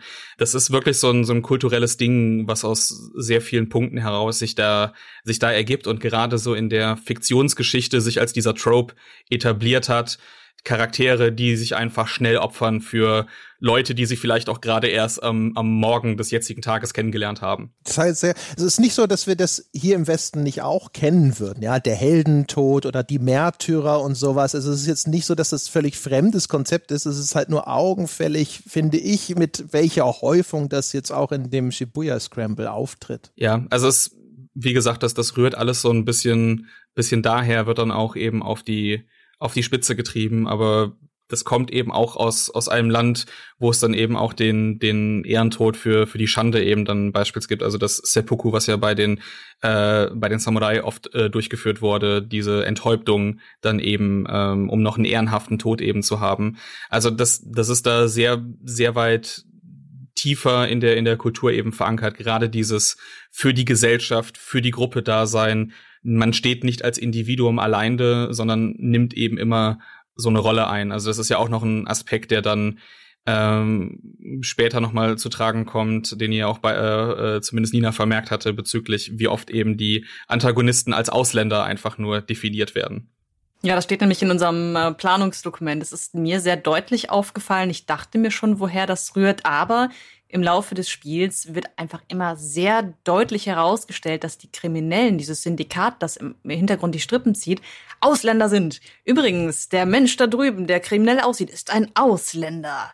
Und äh, aus unserer Perspektive ist das total irritierend, zumal das ja auch eine Redundanz ist wegen der Bildebene. Man sieht ja immer sofort, dass die Menschen nicht japanisch-stämmig sind zumindest, aber diese, diese Überbetonung fand ich total irritierend, auch aus, aus dem Grunde, dass es halt so ja, ständig wiederholt wird. Kommt auch an anderen Stellen ja nochmal so ein bisschen zum Vorschein, insbesondere auch an dem Verhältnis zwischen Stanley und Kano. Also Stanley ist ja der Amerikaner und äh, der reflektiert dann später zum Beispiel, äh, beziehungsweise nein, umgekehrt, da ist dann der japanische Blick auf den, auf diesen Ausländer ist dann das, was er zu, zutage tritt, weil nämlich dann Kano darüber nachdenkt, dass er sich wahrscheinlich auch nicht hätte vorstellen können, ausgerechnet in dieser kleinen Inselnation, dass da auf einmal so was Großes passiert, wo so ein bisschen vor, gefühlt so ein bisschen so diese Voraussetzung ist ja, der Ausländer schaut wahrscheinlich herab ja, auf das kleine Japan, aber ja, große äh, Ereignisse von internationalem Rang finden hier auch statt. Und er ist auch derjenige, der halt dann eben Informationen zurückhält. Das ist dann, die, der Amerikaner ist der, der eher so ein bisschen selbstsüchtig zum eigenen Vorteil handelt und der, sein japanischer Gegenpart ist derjenige, ähm, der ihm nahe bringt, dass man hier das Wohl der der Gemeinheit oder das äh, Wohl Japans des großen Ganzen doch bitte im Blick behalten solle. Das ist so ein bisschen, ähm, also gerade die, die Betrachtung von amerikanischen Figuren rührt oftmals eben aus dem historischen Kontext. Darum, dass es eben nach dem Zweiten Weltkrieg die Besetzung durch die USA dort gab. Ich meine, die hält ja immer noch an. Also es gibt ja immer noch die äh, gerade die Besetzung auf Okinawa, der südlichen ähm, Insel Japans, ist immer noch ein sehr, sehr heiß diskutiertes politisches Thema. Aber gerade eben nach der Besetzung durch den Zweiten Weltkrieg, die komplette aktuelle Verfassung wurde ja auch von den ähm, Amerikanern und einem Rat, der von denen eben auserwählt wurde, geschrieben. Und ähm, da rührt dann meistens im Gegensatz zu anderen ausländischen Nationen immer so noch ein bisschen dieser historische Kontext mit hinein, dass die Japaner, dass die, dass die Amerikaner eben so immer mehr diejenigen sind, die sich bei den Sachen einmischen oder vielleicht auch teilweise so ein bisschen als ähm, ja äh, ignorant dargestellt werden, wes dem gegenüber stehen dann teilweise andere Ausländer, die positiver aufgefasst werden. Das war in meinem Auslandsjahr beispielsweise auch so, dadurch, dass ich Deutscher war. Ähm, hatten die einen viel positer, äh, positiveren ähm, ja, Blick auf mich als Ausländer als vielleicht jetzt auf einen Amerikaner, auch wenn das jetzt nicht so schlimm wirklich äh, ist dort. Aber äh, die Geschichtsrevision bei denen ist noch ein bisschen anders. Das heißt, es gibt auch super viele ältere Leute, die dann auch auf mich zugekommen sind und gemeinten, hey, Deutschland, Japan, wir waren ja mal Alliierte, ist doch super ähm, die, die haben da einen ganz anderen, anderen Blick drauf. Und äh, warum jetzt hier zum Beispiel die Antagonisten meistens dann eher aus ähm, ja, äh, Ländern kommen, die die in der westlichen äh, Literatur eben häufiger dem, dem Terrorismus dann, dann zugeschrieben werden, ist, glaube ich, einfach etwas, was die Autoren nicht gewählt haben, weil sie da auch so einen unterschwelligen ja irgendwie ein negatives Bild von den Leuten haben, sondern einfach nur, weil sie es irgendwie so aus diesem westlichen dieser westlichen Popkultur, glaube ich, rausgezogen haben. Also das ist natürlich jetzt reine Vermutung, aber eigentlich sind da wirklich wenige Bezüge zwischen Japan und dem Nahen Osten dann, ähm, dass das wahrscheinlich eher daraus rührt, dass man so genommen hat, ja, in der westlichen Fiction sind das eben oftmals jetzt heutzutage die, die Bösen, die Terroristen, die dargestellt werden, also haben wir die dann eben auch genommen, ohne jetzt irgendwie einen bösartigen, unterschwelligen Hintergrund dafür zu haben. Ja, ja, ja. Also, wie gesagt, äh, ich wollte was sagen, aber da fiel mir ein, dass das in den Spoiler-Teil muss. Ich würde sagen, dann sollten wir vielleicht auch mal langsam zu diesem Spoiler-Teil kommen, aber wir schließen vielleicht mal ab mit so einem Gesamturteil über das Spiel. Wie hat es uns denn jetzt hinterher gefallen und vor allem kann man nachvollziehen, wieso das jetzt ausgerechnet einer der wenigen Titel ist, die diese Höchstwertung in Japan bekommen haben und warum wird es auch durchaus ja hier in der westlichen Presse, da wo es behandelt wurde, so ein bisschen heilig gesprochen. Und da kann ich jetzt schon mal direkt anfangen und sagen, ich verstehe es nämlich nicht. Weil es ist bestimmt die interessanteste Visual Novel, die ich je gespielt habe, unter den wenigen, die ich gespielt habe. Und es ist schon erkennbar, dass es viele Sachen macht, die ich auch irgendwie interessant fand und gut fand. Aber insgesamt, das ist nicht mal ein Titel, den ich guten Gewissens irgendwem jemandem, jetzt rundheraus weiterempfehlen würde, weil es war viel zu langatmig. Es hat viel zu häufig auf, für mich auf der Stelle getreten. Es waren viel zu viele Dinge, die mich irgendwo irritiert und wieder rausgerissen haben. Es hatte so, das ist eher so ein Ding, das ist durchsetzt mit Highlights. Ich fand manche äh, Punkte in den Erzählsträngen wirklich gut gemacht, auch insbesondere wenn es um Beziehungen zwischen Charakteren ging. Zum Beispiel so der, zwischen dem Vater, dem Osawa und dem Kajiwara, diesem Polizisten, der bei ihm zu Hause stationiert ist, um diese Entführung sozusagen bei dem Vater zu, zu koordinieren, also auf Seiten der Polizei. Ähm, da da, äh, da zwischen den beiden entwickelt sich so eine gewisse Vertrautheit. Das fand ich total nett erzählt. Das hat mir echt gut gefallen, obwohl der Kajiwara auch so ein komischer, skurriler Charakter ist. Aber da ist halt immer zwischendrin sind so viele merkwürdige Dinge gewesen und die äh, haben mich dann auch eher gelangweilt, die haben mich eher irritiert, als dass sie mich unterhalten haben und dieses hin und die ganze Spielmechanik bricht an so vielen Stellen irgendwie wie ein Kartenhaus in sich zusammen und wird eher zur Belastung als zur Bereicherung. Unterm Strich sitze ich da und denke mir so, ja, wer schon weiß, dass er sowas wie Visual Novels mag, für den ist das, kann ich nur vermuten, aber bestimmt einen Blick wert. Aber in allen anderen Fällen sitze ich immer nur da und denke mir so, na, das ist interessant darüber zu sprechen, was das macht und wie es das macht und welche kulturellen Besonderheiten darin vielleicht auftreten. Aber ich würde mich nicht trauen, irgendjemandem zu sagen, so hier, das solltest du mal echt gespielt haben. Wie geht's euch? Nina? Ich, ich habe es direkt meinem Partner empfohlen und mir gestern die physische Kopie gekauft. das nur als, äh, als Start meiner Kritik. Ich sehe sehr viele Schwächen. Das Spiel hat einige Probleme, weil es sich äh, gerade in der Struktur teilweise total übernimmt. Es versucht halt viel, es ist sehr ambitioniert und kann das angestrebte Niveau längst nicht immer halten. Die meisten Kritikpunkte, die wir jetzt also im Laufe des Casts besprochen haben, unterstreiche ich. Ich bleibe aber dabei, dass die Schwächen, äh, die Stärken aus meiner Sicht deutlich überwiegen. Ich hatte sehr viel Spaß beim Spielen, obwohl ich es nicht häppchenweise gespielt habe, so wie Björn, sondern ja wirklich durchkloppen musste für diesen Cast, genauso wie du, André. Und ich habe es auch häppchenweise ich, gespielt. Wie, okay, ich habe es durchgekloppt. Ja, genau, kann, kann, ich dem Björn noch mal recht geben? Ich habe halt dann mich bemüht, das immer spät abends, dann habe ich immer so eine, so zwei Stunden, ist so ungefähr eine Stunde von diesen Spielstunden sozusagen, eine Stunde in der Spielhandlung, zwei Realstunden, so grob ist mein äh, Muster gewesen. Das heißt dann halt immer so zip, zip, zip, zip, zip, habe ich mich da so langsam vorangefressen und jetzt habe ich nur äh, die letzten drei oder so, da habe ich mal so richtig en bloc gespielt. Und da habe ich auch schon gemerkt, so boah, ey, nach nach einer Ingame-Stunde hatte ich eigentlich genug und es wurde dann eher mühsam. Liegt natürlich auch daran, dass jetzt eben da in diesem letzten zwei Stunden Block auf einmal die Hilfestellungen wegfallen und dann auf einmal das Rudern mit dieser Spielmechanik noch viel stärker zum Vorschein kam. Ah, interessant, weil ich habe das Spiel immer in fünf bis acht Stunden Segmenten gespielt, also Realweltzeit, nicht spielinterne Zeit. Und hier und da wurde es mal ein bisschen ermüdend. Aber insgesamt mochte ich diese Spielerfahrung trotzdem.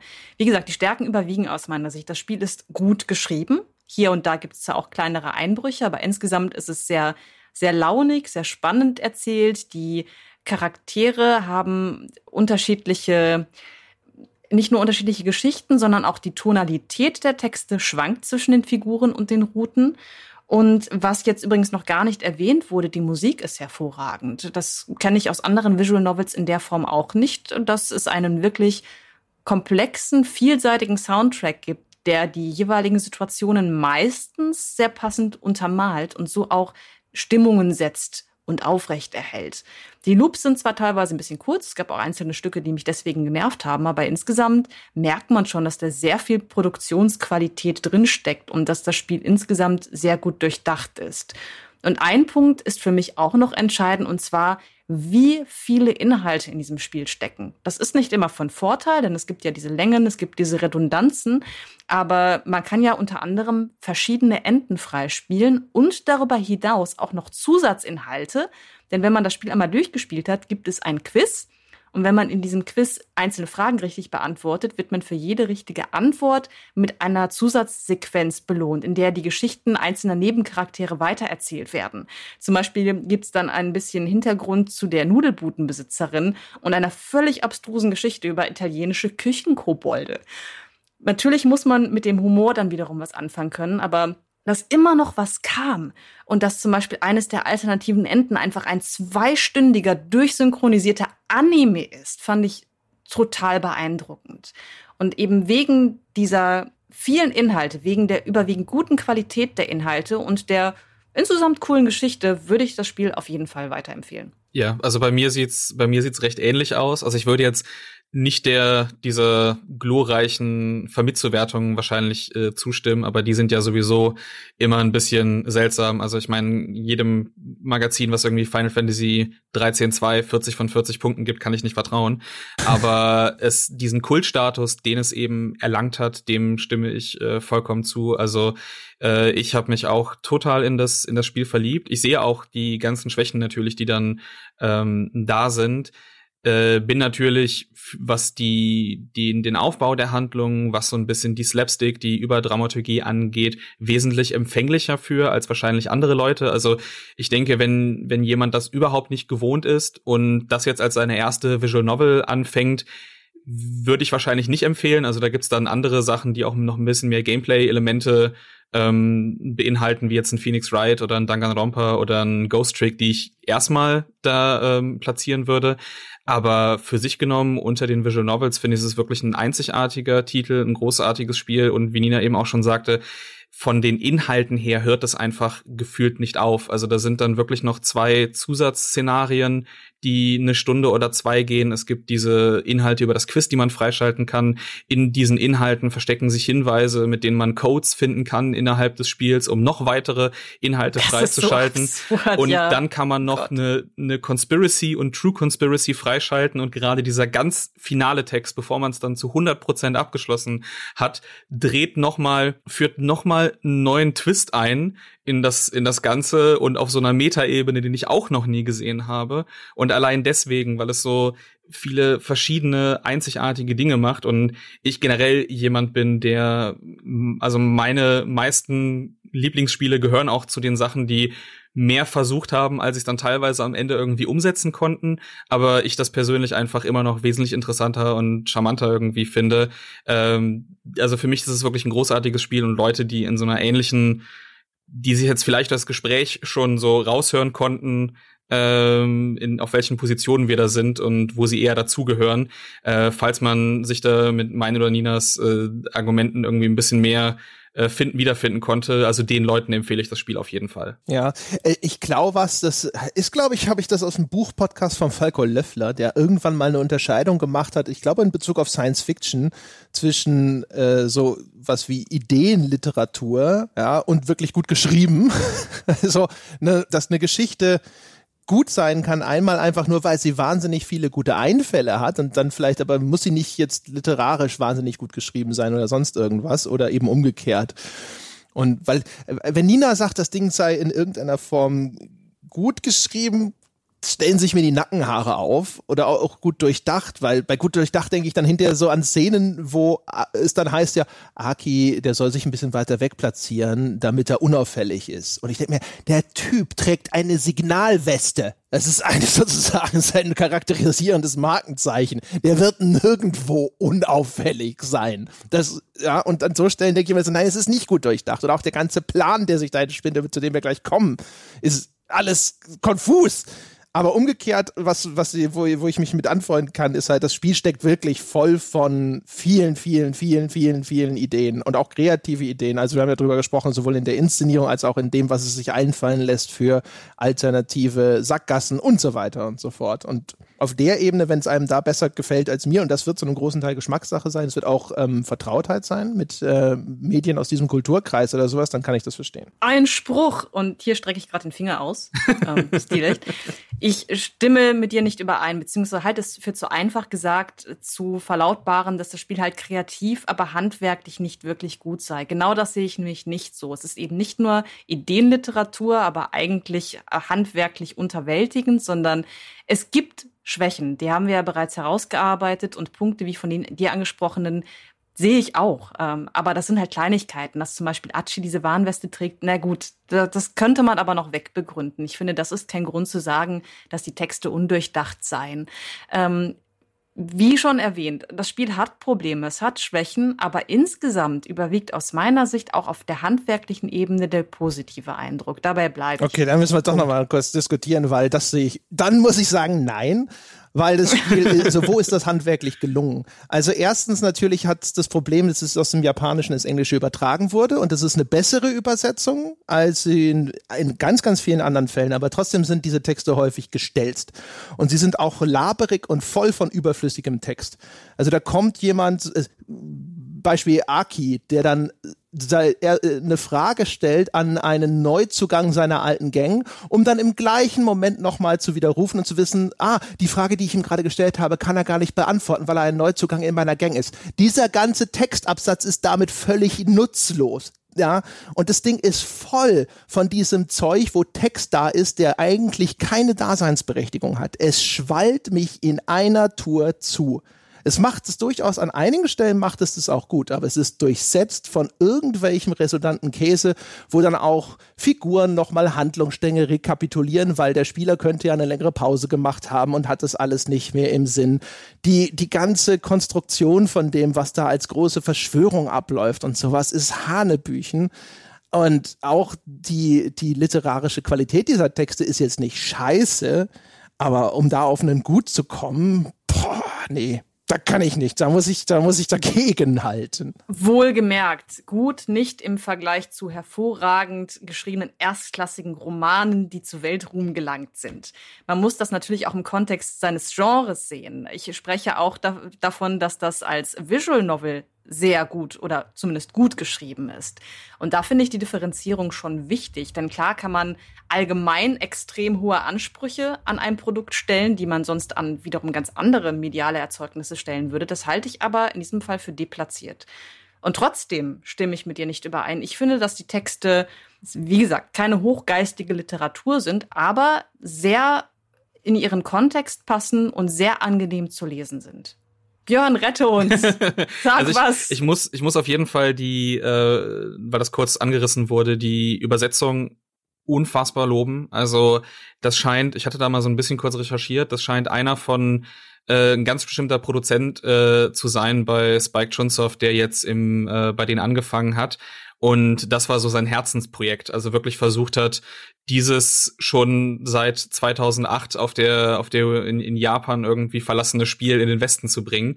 Und ich habe, glaube ich, vielleicht in dem kompletten Text, also in den 40, 45 Stunden, die ich gelesen habe, vielleicht drei oder vier tatsächliche Fehler gefunden und die Ausschmückung der Texte und wie die Charaktere eben dann auch teilweise unterschiedlich geschrieben sind, das aus dem Japanischen so ins Englische rüberzubringen, ohne dass ich das Gefühl habe, hier, hier sehe ich die, die Probleme der, der, der Übersetzung, ist ein ganz großes äh, äh, Unterfangen gewesen, zumal das ja auch da noch das Problem ist, dass in vielen Übersetzungen einheitlich zu machen. Also es gibt sehr viele Übersetzungen von japanischen Spielen, gerade so großen Rollenspielen, die dann ähm, zusammengefügt werden aus verschiedenen Übersetzern, die die einzelnen Segmente gemacht haben und äh, Figuren verschiedene Charakteristika, Sprachweisen zu, zuordnen, einfach weil es so viele Interpretationsmöglichkeiten gibt bei japanischen Texten und dass das hier alles einheitlich wirkt, alles durchgängig immer logisch den Charakteren zuordbar ist das ist wirklich eine Leistung einfach, die ich ganz groß äh, hervorheben muss. Und äh, zusätzlich bin ich auch der Meinung, dass die, die Texte an sich, ja, die, die Logik innerhalb der Handlung ist eben ein bisschen an den Haaren herbeigezogen und das Verhalten der Charaktere ist meistens ein bisschen übertrieben, zumal es aber auch so ist, dass selbst im, bei den Japanern, wenn die überrascht werden teilweise also ich habe dann mit meiner Lehrerin damals gesprochen an der Uni und habe ihr einfach nur morgens erzählt dass irgendwie keine Ahnung äh, ich, äh, als ich aus dem Haus gestiegen bin, irgendwie den, den Müllmann noch gesehen habe zum ersten Mal, da die dann einfach auch schon so, äh, also sehr übertrieben heraus diesen, diese Schockierung irgendwie zeigt. Das ist so ein bisschen schon normaler dort als, als bei uns und die, die Texte an sich aber wirklich gut so geschrieben sind. Sie mögen vielleicht ein bisschen ausführlich und schwallend wirken, aber für mich ist es einfach so die Liebe zum Detail, wirklich noch den kleinsten Momenten die Aufmerksamkeit zu geben. Und ich habe wirklich hier das Gefühl gehabt, die Charaktere richtig gut kennengelernt zu haben. Sie haben abgeschlossene Arcs, alle thematisch passen zu ihren Figuren. Selbst die kleinen Nebencharaktere haben einen Abschluss in ihrer Handlung. Und das ist etwas, was teilweise selbst ja westlichen Spielen, denen man irgendwie eine gute Handlung zuordnet, nicht schafft und gerade nicht auf so einer so einer Ebene über so eine große Länge von 30 bis 40 Stunden. Ja, hier stellt sich wieder die Frage der persönlichen Präferenzen oder der Erwartungshaltung. Wenn man im Wesentlichen eine überspannende Geschichte mitverfolgen möchte und sich vor allem für diesen Kriminalfall interessiert, dann wird man im Spiel torpediert von absolut unnütz erscheinenden Textsegmenten, gar keine Frage.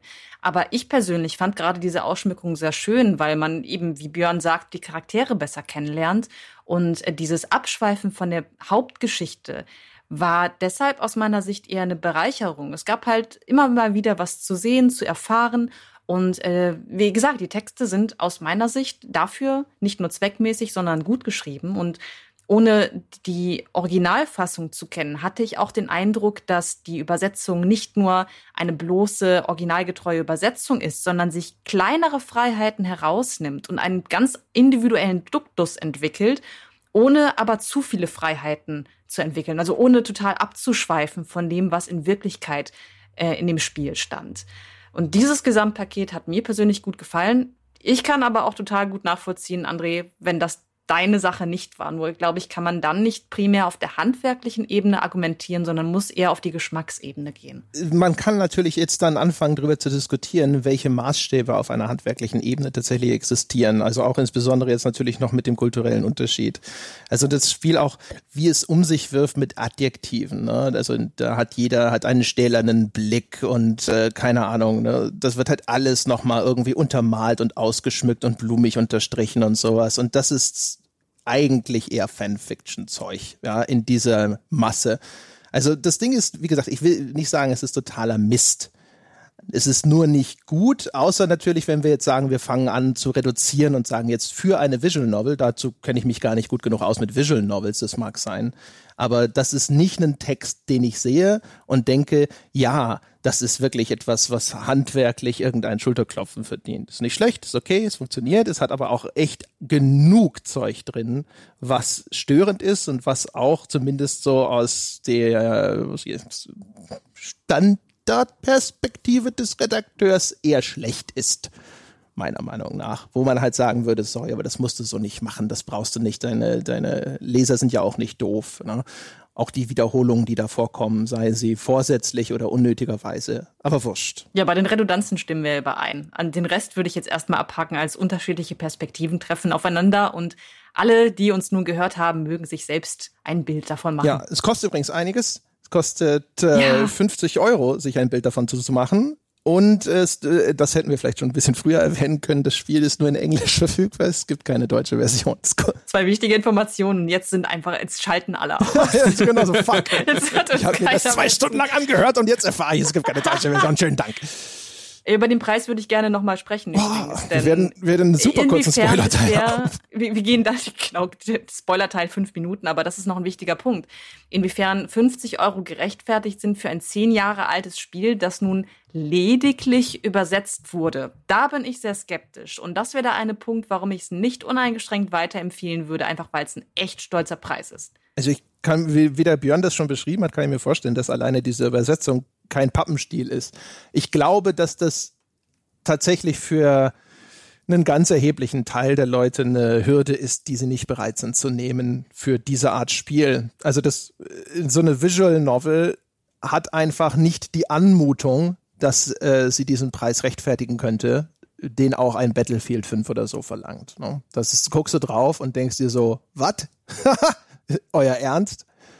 Aber gut, das richtet sich ohnehin an eine sehr spitze Zielgruppe. Ich, ich wollte gerade sagen, also es ist immer so, also ich finde es persönlich dann immer ein bisschen ähm, seltsam, wenn man dann, dann genau sagt, also bei so groß produzierten Grafikbomben ist es dann irgendwie rechtfertigt, die den Vollpreis zu zahlen, auch wenn ich vielleicht inhaltlich nicht wirklich so viel dann daraus bekomme. Ähm, zeitlich gemessen, wenn man damit argumentieren will, das Spiel ist also allein für die Hauptstory 30, 35 Stunden lang. Wenn man 100 Prozent erreichen möchte mit allen Zusatzinhalten, habe ich knapp 50 Stunden dafür benötigt. Also von daher ist es das schon wert. Ich glaube, trotzdem einfach, dass es sich in dem Preis eher an Leute wie mich richtet, die Genre-Fans sind und immer darauf gehofft haben, dass das Spiel irgendwann mal übersetzt wird, weil es hatte auch noch nie eine Fan-Übersetzung bekommen. Es gab da immer nur so ein paar Versuche, aber das ist zu nichts gekommen. Und ich glaube, da hat man sich gedacht, einfach weil die so viel Arbeit da reingesteckt haben und gewusst haben, dass die Zielgruppe sehr, sehr klein ist, dann eben zu sagen, okay, für die Leute, die es halt wirklich, wirklich wollen und da zehn Jahre nachgeschrieben haben, die können dann auch den, den Vollpreis dafür zahlen. Das war, glaube ich, die Herleitung davon. Für jemanden, der jetzt sich einfach nur das mal angehört hat und denkt, oh, das klingt ja ganz interessant, ich möchte mir das mal gerne ansehen, sind natürlich 50 Euro in dem Fall direkt so ein Schlag ins Gesicht und da würde ich auch total sagen, okay, wartet, bis das Ding irgendwann mal in einem, in einem Angebot kommt. Also das wird's auch garantiert irgendwann im Preis reduziert werden. Also wenn man sich auch allein die anderen Titel von Spike Chunsoft ansieht, ich glaube, dass Danganronpa, die beiden Teile, die waren im Paket zusammen auch schon mehrfach im Sale für unter 20 Euro. Also die Zeit wird kommen, dass man sich das auch ein bisschen günstiger dann irgendwie mal ansehen kann. Dazu zwei Einwürfe. Äh, zum einen, es gibt auf der PS, für die PS4 eine Demo-Version. Ich weiß nicht, wie lang die ist, aber die gibt die Möglichkeit, dass man das Spiel zumindest mal reinschaut, ohne Geld ausgegeben zu haben. Und für die physische Kopie habe ich jetzt 30 Euro bezahlt im Internet. Also man kommt schon günstiger an das Spiel hochoffiziell. Man muss nicht unbedingt diese 50 Euro bezahlen. Anscheinend ist der Preis jetzt schon ein bisschen abgestürzt, wenn auch nicht auf Steam. Aber ja, es gibt Möglichkeiten, zumindest mal reinzugucken, ohne dass man sich dann direkt groß verschulden muss. Der andere Punkt, der mir total wichtig ist, nochmal zu betonen, ich gehöre definitiv nicht zur Fraktion, die sagt, dass nur äh, aufpolierte AAA-Titel und Spiele einer gewissen Länge mit entsprechenden Preisen etikettiert werden sollten. Überhaupt nicht. Da bin ich ganz anderer Meinung. Mein Einwand ist halt nur, dass es ein wirklich altes Spiel ist, an dem sich ja eigentlich nichts verändert hat, außer der Übersetzung. Dass da viel Arbeit reingeflossen ist, steht auch völlig außer Frage. Und dass die wertig ist und ähm, entsprechend wertgeschätzt werden sollte, auch klar. Aber sind diese 50 Euro dafür angemessen? Das war halt die Frage und da würde ich sagen, nein. Ja, wir, ja, wir bei, bei uns, wir machen ja bei den Wertschätzungen häufig eine Empfehlung, die dann auch preisbasiert ist. Ne? Wenn du mich danach fragst, bei Interesse 10. Das wäre tatsächlich das, wo ich hingehe. Nee, 30 sind schon okay. Ja, das haben wir ja gesehen. Das, also du hast ja sogar so quasi direkt bewiesen, dass der 30-Euro-Preispunkt äh, für ja. dich okay ist. Insofern, ja, da hast du ja hier handfeste Belege. Lass uns noch ganz kurz ein bisschen äh, in den Spoiler-Teil gehen, weil ansonsten wird das hier der Mega-Exzess von der Laufzeit oder wir können gar nicht spoilern. Ein ganz klein bisschen spoilern würde ich gerne. Einfach nur auch, um mal zu sehen, ähm, was ist denn überhaupt passiert? Ähm, weil mal gucken, vielleicht, äh, ich habe ja mal versucht, das zusammenzuschreiben. Also, meine Damen und Herren, jetzt beginnt der Spoiler-Teil, das heißt, jetzt wird richtig brutal gespoilert. Mal gucken, ob ihr hinterher sagt, so, nee, nee, Moment mal, das war ja ganz anders oder da fehlt noch was. Also, was passiert in dem Spiel tatsächlich? Wir haben ja schon gesagt, die Ausgangssituation ist, die eine Tochter von Herrn Osawa, Maria, ist entführt, Hitomi soll dieses Lösegeld übergeben. So, und jetzt entspinnt sich da dieser Plot und so weiter und so fort. Und was, was eigentlich tatsächlich jetzt übergeordnet passiert, ist folgendes auch schon vorher, was wir dann Rückblenden erfahren. Also, es gibt einen bösen, international gesuchten Waffenhändler, Schrägstrich, Terroristen, das ist dieser Alphard. Und Alphard infiziert also Hitomi, die Schwester mit dem Lösegeld, mit einem Killer-Virus, dem UA-Virus, den der Osawa selbst entwickelt hat. Und dadurch zwingt er ihn, ihr ein Gegenmittel zu verabreichen. Und dieses Gegenmittel verbleibt in Resten in ihrem Körper durch so einen Nano-Drug-Delivery-System oder sowas. Und dadurch kann man aus ihrem Blut dieses wichtige Gegenmittel extrahieren, was extrem viel wert ist. Das heißt also, er zwingt ihn, ihr dieses Gegenmittel zu geben, damit er hinterher an Hitomi rankommen kann, ihr Blut abzapfen kann, um dieses Gegenmittel für diesen Killer-Virus zu holen. Und diesen. Genau, da muss man ganz kurz, ganz kurz einwerfen. Dieser Virus hat eine, eine Tödlichkeitsrate von nahezu 100 Prozent zum Zeitpunkt des Spiels. Und das heißt, wenn man mal Leute infiziert hat und sobald er die Möglichkeit hat, sich zu verbreiten, ist es fast schon gelaufen. Da sterben dann Hunderttausende von Menschen, gerade in engen Bereichen wie in Städten. Und deswegen ist halt dieses, dieses Gegenmittel so unglaublich wertvoll und kann potenziell genutzt werden, um ganze Staaten zu erpressen. Und das ist das Ziel. Richtig, genau. Es ist eine Abart des Ebola-Virus, ja, ist auch über die Luft übertragbar, wie sich das hinterher für so einen Killer-Virus auch gehört. So, das ist jetzt Schritt eins. Also, und der, der Plan von Alphat in äh, Phase 2 sozusagen, also jetzt ist dieses Gegenmittel in dem Körper dieses Mädchens Hitomi und kann dort extrahiert werden. So, jetzt wird ihre Schwester ja entführt, Maria. Jetzt kann man sich natürlich fragen, wieso wird denn nicht gleich Hitomi entführt, um ihr Blut abzunehmen? Und das, das zieht jetzt weitere Kreise. Also Maria wird entführt. Wird auch nicht entführt von Alfred persönlich, sondern vom Vater von Archie. Und Archie hat nämlich eine todkranke Schwester, die dringend ein Spenderherz braucht. Und dieses, und sie hat eine sehr, sehr seltene Blutgruppe, sogenanntes Bombay-Blatt. Zufällig hat die gleiche Blutgruppe Hitomi, das Mädchen, das dieses Lösegeld übergeben soll. Ja? Das heißt, ihr Herz käme als Spenderherz in Frage. Also motiviert der Alpha den Vater von Aki, Hitomi zu entführen, mit der Aussage, hey, ich zapf dir das Blut ab und danach bringen wir sie um und dann kannst du das Spenderherz für deine kranke Tochter haben. Und jetzt tauschen aber Maria und Hitomi, die ja ein, die sind äh, identische Zwillinge. Ich glaube, sie sind nicht eineige Zwillinge, sehen aber trotzdem identisch aus, ne? Ist das nicht die Geschichte? Ja, ja eine der beiden ist minimal älter. Ja.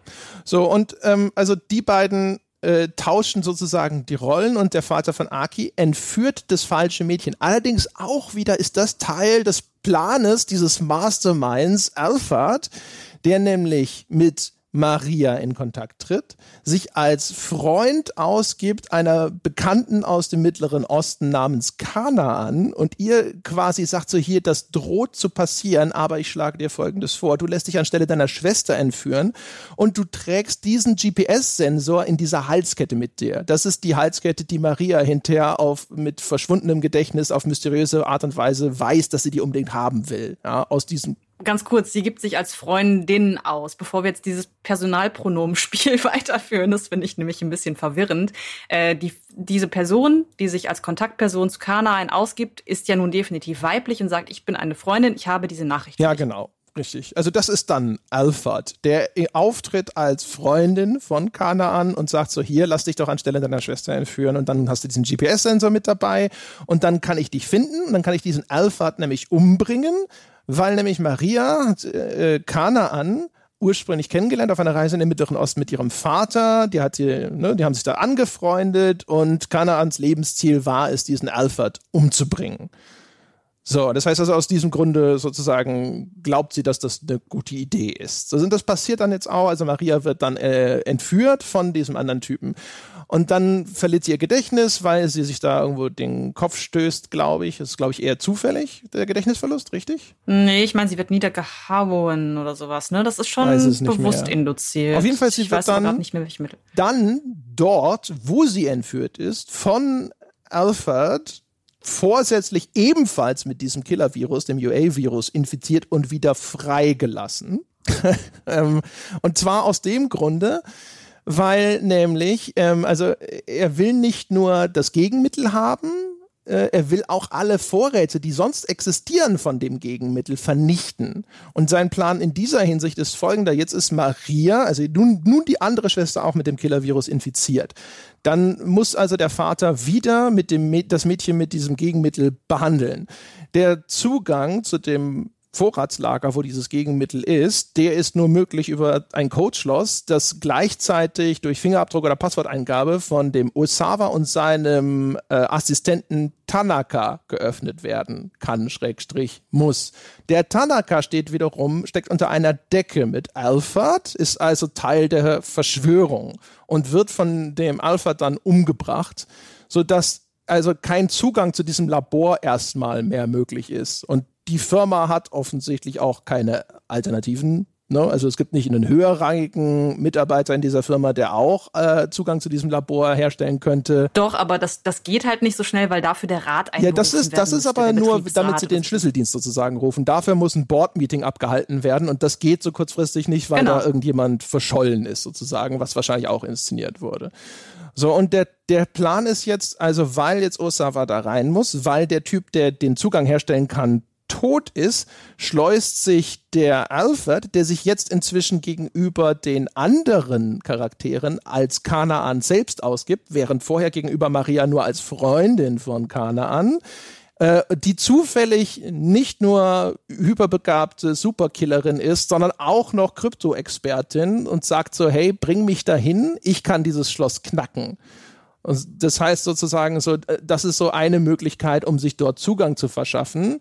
Und außerdem ist dieser vermeintliche GPS-Sensor in dieser Halskette außerdem eine Bombe. So, dass man halt sagen kann, okay, der Vater schafft also Maria jetzt dahin, wo das Gegenmittel ist, und dann sprenge ich das restliche Gegenmittel in die Luft. Ich extrahiere das Blut von Hitomi, daraus ziehe ich mir das Gegenmittel und dann bin ich der Einzige auf der Welt, der dieses Gegenmittel besitzt, und dann ist es un un unglaublich viel wert. Das ist ungefähr der Plan, oder? Ja, plus. Und das CIA steckt auch noch mit. Ja, das kommt dann am ja, Schluss noch, ja, genau. Plus ja noch der, der, die, die nette Twin Peaks Referenz, Leland Palmer, der ähm, Dozent von, äh, äh, von, von äh, Maria auch, ähm, der sich ja dann auch als Bösewicht ausgibt und dann auch äh, sich als Alfred ausgibt, um sie dann noch mal auf eine falsche Fährte zu, zu führen, also Archie und Kano, die dann noch mal ihn im Shibuya Scramble konfrontieren müssen, wo es ja noch mal so ein Twist ist, dass man denkt, das ist jetzt das Finale des Spiels, aber eigentlich ist ja der richtige Alfred ganz woanders. Also das ist noch mal eine zusätzliche Ebene, die da irgendwie eingeführt wird, um noch mal seine Schritte irgendwie zu verschleiern und die Leute auf eine falsche ihre, Fährte. Ihre. ihre. Bezeichnen wir sie doch endlich als Frau. Ich mache das schon die ganze Zeit voll fertig. Warum denn das männliche Personalpronomen? Pronomen. Das, das, das, ist auch für den Twist überhaupt nicht wichtig. Aber die Sache, ja, ich weiß, aber die Sache ist ja, also für mich ist das ja auch gewollt, dass man denkt die ganze Zeit, es, äh, es, es sei ein Mann, damit man auch überhaupt nicht auf die, ja. auf den, den Rückschluss kommt, dass es dann irgendwie eine, eine Frau sei. Ich glaube, deswegen sage ich das auch leider die ganze Zeit falsch, sorry. Ja. Aber diesen, nee, ist okay, aber ich finde diesen Twist so mega lahm. It was a woman all along. da seid ihr nicht drauf der, gekommen. Der Aha. Lambert, der ist ja, stimmt, genau, das fehlte nämlich noch. Der Lambert, den schickt er ja dann nämlich hinterher zu Hitomi wieder auf diesen äh, Shibuya Plaza.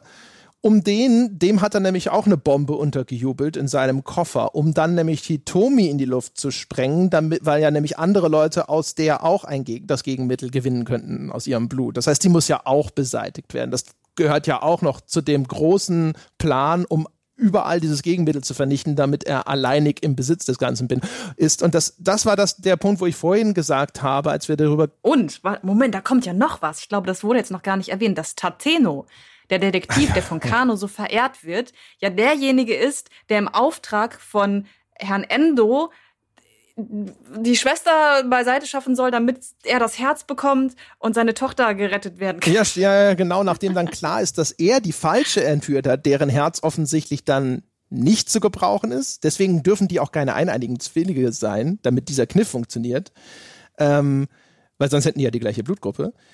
Nehme ich schwer an. Und äh, auf jeden Fall, und der, der Vater von Archie hat eben, der ist ein Jugendfreund von Detective Tateno, den wiederum ja Kano so abgöttisch verehrt. Das ist so sein, sein Vorbild als Polizist.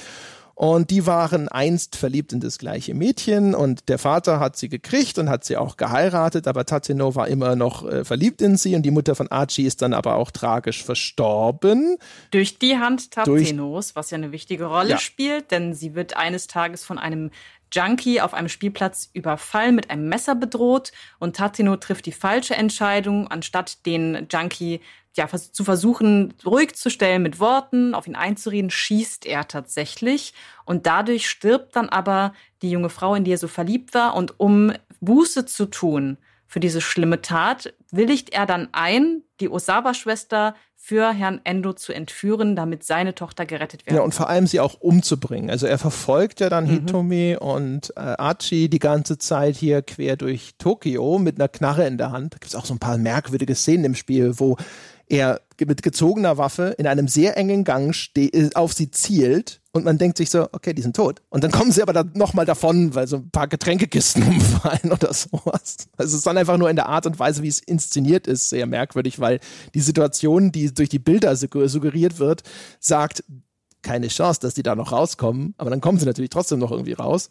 Egal, auf jeden Fall genau. Und dieser, der, der, der genau, der Detektiv, der hier diese, diese Schuld auf seinen äh, Schultern trägt und versucht jetzt sozusagen da nochmal eben Abbitte zu tun, indem er diese, diesen schrecklichen Gefallen sozusagen tut, um dann die Tochter der, seine, der von ihm ehemals geliebten Frau zu retten. Und wir haben den frühesten Twist noch gar nicht erwähnt, nämlich dass Tama Maria ist. Richtig, ja genau. Das ist auch noch ein Twist. genau, der, die Frau in dem Katzenkostüm ist tatsächlich die, äh, die entführte Schwester, die ihr Gedächtnis verloren hat, nur dass sie dann auch später irgendwann auf einmal plötzlich zurückgewinnt.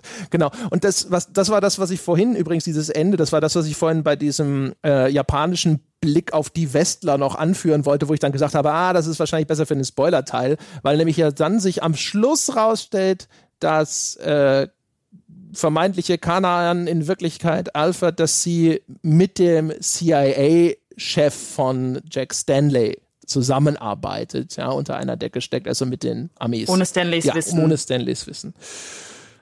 Ja. Und Stanley muss übrigens noch seinen Bruder rächen. Ja, der auch. es kommt immer noch was ja, dazu. Der auch durch Alfred Denn, äh, um, um, die Ecke gebracht wurde. Genau, durch einen Bombenanschlag. Denn der jüngere Bruder war Bombenentschärfer und ist dann aber einem solchen Bombenattentat zum Opfer gefallen. Deswegen hat Stanley, Jack Stanley es sich nun zur Mission gemacht, Alfred um jeden Preis zu finden und zu töten. Er verfolgt also gar nicht die vorgegebenen Absichten, sondern will einfach nur Alfred endlich umbringen. Ja, und, und die ganze Motivation von Kano, dass er ja Detektiv geworden ist, ist ja eigentlich auch fehlgeleitet, weil Tateno sich gar nicht so bewusst äh, übergossen hat, um den diesen diesen äh, Arsonist irgendwie zu überführen, sondern es war ihm einfach schlicht komplett egal, ob er jetzt stirbt und alle in dem Gebäude mit sich zieht. Er hat es einfach nur so getan und es war purer Zufall, dass er es dann wieder lebend da rausgeschafft hat. Also ja. das ist ja auch noch mal noch eine Ebene, die dir oben drauf wieder zurückkommt. Also ja. und ja, auch die Tatsache, dass ja Achis Vater ist ja derjenige, der auch über das komplette Sicherheitssystem ja, von Shibuya Verfügung hat, was auch etabliert wird in Minodekawas Segment, weil er nämlich den äh, interviewt wegen dieser äh, ganzen Überwachungskameras für einen Artikel in dem Magazin. Und das Magazin hatte ja ursprünglich auch noch mal einen Artikel über äh, Os äh, Osawas Frau geschrieben, äh, weshalb deswegen auch noch mal äh, die die alte Ehe in, in Bruch gegangen ist und dann der ganze Chef von dem Konzern gesagt hat, der ja auch die ähm, der Vater von Osawas Frau ist, dass die beide heiraten müssen, um Osawa eben in dieser Firma auch zu behalten und das ist auch noch mal eine Ebene, die also das ist ja und die Ehefrau, so stellt sich heraus, hat eine Affäre mit Mamoru Tanaka, der mit Alfred kooperiert und die ganze Zeit versucht an dieses Anti Antivirenmittel zu kommen. Ah, ja. Ja, also ich habe jetzt Kopfschmerzen nach dieser kurzen Zusammenfassung. Ich weiß nicht, wie es euch geht. Wenn man das so wiedergibt, dann ist es tatsächlich uff, anstrengend. Es ist halt eine, ein, eine so glorreich verworrene Scheiße, ja.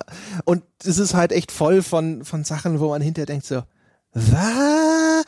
Also äh, jetzt können wir das zum Beispiel auch nochmal schön aufdröseln, was wir vorhin ja nur so ein bisschen angedeutet haben, was nämlich zum Beispiel diese Frauencharaktere angeht. Also es gibt nämlich, wie gesagt, äh, ja dann zwei, die halt eben nicht so liebreizend dargestellt sind. Und das ist natürlich einmal äh, diejenige, die sich als Hauptbösewicht entpuppt, nämlich vermeintliche Kanaien, die dann sich als Alfred herausstellt, also als der Drahtzieher, der kriminelle Mastermind mit dem mega super Plan und der ein, den eingeplanten Zufallsereignissen sozusagen. Und ähm, das ist sowieso eine total merkwürdige Figur, weil sie wird ja erstmal eingeführt als Kanaan, so kennt, lernt man sie als Spieler kennen. Und dann ist es halt, also wirklich, das ist so das, das am jüngsten anmutende Mädchen von allen. Und ist sie auch, sie ist minderjährig. Ja, ja, sie ist 17 oder so, ne? Sieht aus wie 14 ja, 16, gefühlt, ja. Aber das ist halt wahrscheinlich auch, weißt du, in meinem Alter, da fangen halt 18-Jährige an, zu, äh, an auszusehen wie Babys. Und ähm, ähm, das ist halt so ein Ding, wo du schon so denkst, okay, das ist die, die 17-Jährige aus dem Mittleren Osten, ist halt der Megakiller.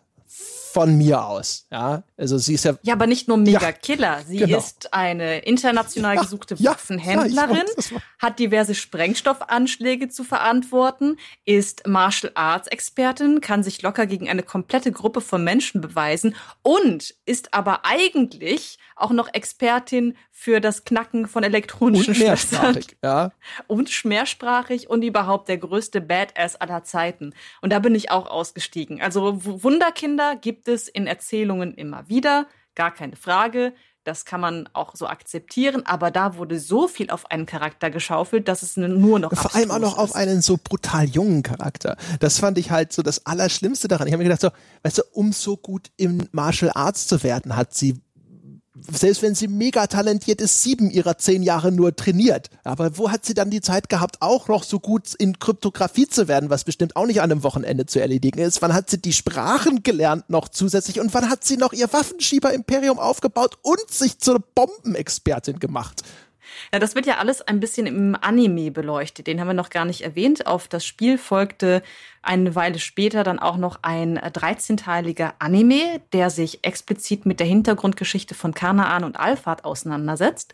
Den habe ich jetzt noch nicht komplett geguckt. Ich kenne nur das Zusatzende im Spiel, in dem das schon angedeutet wird. Aber da wird diese Hintergrundgeschichte ein bisschen erzählt. Das wird sie nicht glaubwürdiger machen, aber zumindest hat man sich da auch ein paar Gedanken gemacht, wie man das ansatzweise vielleicht begründen könnte. Ja, also das ist so ein Ding. Also ich meine, vielleicht wenn sie jetzt total ins Fantastische gehen, ja, und so eine Captain America America-Story draus machen. Ja, okay, von mir aus. Zuzutrauen ist es dem ganzen Jahr, aber es war halt so ein Ding, wo ich mir dachte, ey, sorry, aber macht doch halt, macht sie doch wenigstens Ende 20. Ja, wenigstens Kompromiss. Hm? Ja, und sie ist nun wohlgemerkt eine von zwei kompetenten Frauen im Spiel, die wegen ihrer überbordenden Fähigkeiten halt total unglaubwürdig ist. Sie ist nicht nur kompetent, sondern direkt komplett überzeichnet, eine veritable Superheldin oder in diesem Fall eher Oberbösewichtin, während alle normalsterblichen Frauen in diesem Spiel ziemlich wenig können, wenn überhaupt irgendwas. Das ist auch wieder so ein Punkt, der mich nervt, dass eben die, ähm, das Action Girl quasi der Geschichte dann auch direkt komplett zugeschmissen wird mit allen Fertigkeiten, die es so braucht. Ja, und wie gesagt, und dann hast du halt auf der anderen Seite der, der negativen Charaktere auf der weiblichen Front ist dann halt Ai, also die Frau von Osawa wo man dann ja später erfährt, okay, der Ablauf ist so, sie war eigentlich verliebt in den Tanaka, den äh, in Anführungsstrichen bösen Assistenten, und dann wird sie aber gezwungen vom eigenen Vater, mal wieder, hier den, ähm, den Osawa zu heiraten, um dieses Mega-Genie, diesen Super-Virologen an die Firma zu ketten, sozusagen. Und deswegen wird sie total unglaubwürdig, äh, unglücklich und ist dann halt also gefangen in dieser Ehe mit diesem Typen, der nur seine Arbeit kennt und so weiter und so fort. Und ähm, hat weiterhin noch diese Beziehung zu dem Tanaka. Ich glaube, sie verrät auch irgendwas Wichtiges an denen. Wird sie nicht irgendwie da quasi unfreiwillig zur Helfershelferin dieses Komplotts? Sie ist ja eigentlich nicht direkt beteiligt, glaube ich. Ja, sie schreibt ja diese E-Mails ganz am Anfang. Sie schickt ihrem Ehemann die E-Mails mit den Fotos der Virustoten. Ja, das, da wurden heimliche Menschenversuche mit diesem Virus durchgeführt. Aber das ist ja, glaube ich, auch nur, da, um ihn zu zwingen, einen Job bei einer Firma in den USA abzulehnen, die ihm ein sehr lukratives Angebot äh, gemacht haben. Also ihr, ihr gesamter Daseinszweck ja. reduziert sich dann hinterher in ihrem Unglück darauf, den Typen wirklich in der Firma des Vaters zu halten, weil dafür hat sie all diese Scheiße durchgemacht. Und das, äh, das wird dann in dieser Herleitung, dass sie da sozusagen unglücklich durch dieses Patriarchat in diese Ehe gezwungen wurde mit jemandem, den sie nicht geliebt hat und der auch kein Interesse an ihr zeigt und sowas. Das ist ja alles noch ganz okay, aber sie wird ja dann auch einfach als da furchtbar kaltherzig inszeniert. Bis dahin, dass es dann am Schluss, wenn er losziehen will, um ihre Stieftochter zu retten, sozusagen, mit der sie ja nun auch schon jahrelang zusammenlebt oder sowas. Die sagt so, naja, also komm, nee, die musst du doch verrecken lassen, weil ansonsten steht die Firma blöd da. Und das, das wird halt auch wieder zu einem Extrem getrieben, ähm, dass dir eigentlich keine andere Wahl lässt, als zu denken, so, mein Gott, ist ja völlig moralisch verdorben. Das wird ja zum Ende dann zum Glück noch aufgelöst, dass sie eben doch dabei hilft, Maria in das Gebäude reinzubekommen, als alle vor verschlossenen Türen stehen. Aber das reicht einfach nicht, um den Charakter wieder auf den richtigen Weg ja, zu bringen. Ja, das rettet dann halt nichts mehr, weil vorher sozusagen hat sie diese Entscheidung ja einmal getroffen. Und es ist schlimm genug, selbst wenn sie das hinterher nochmal revidiert.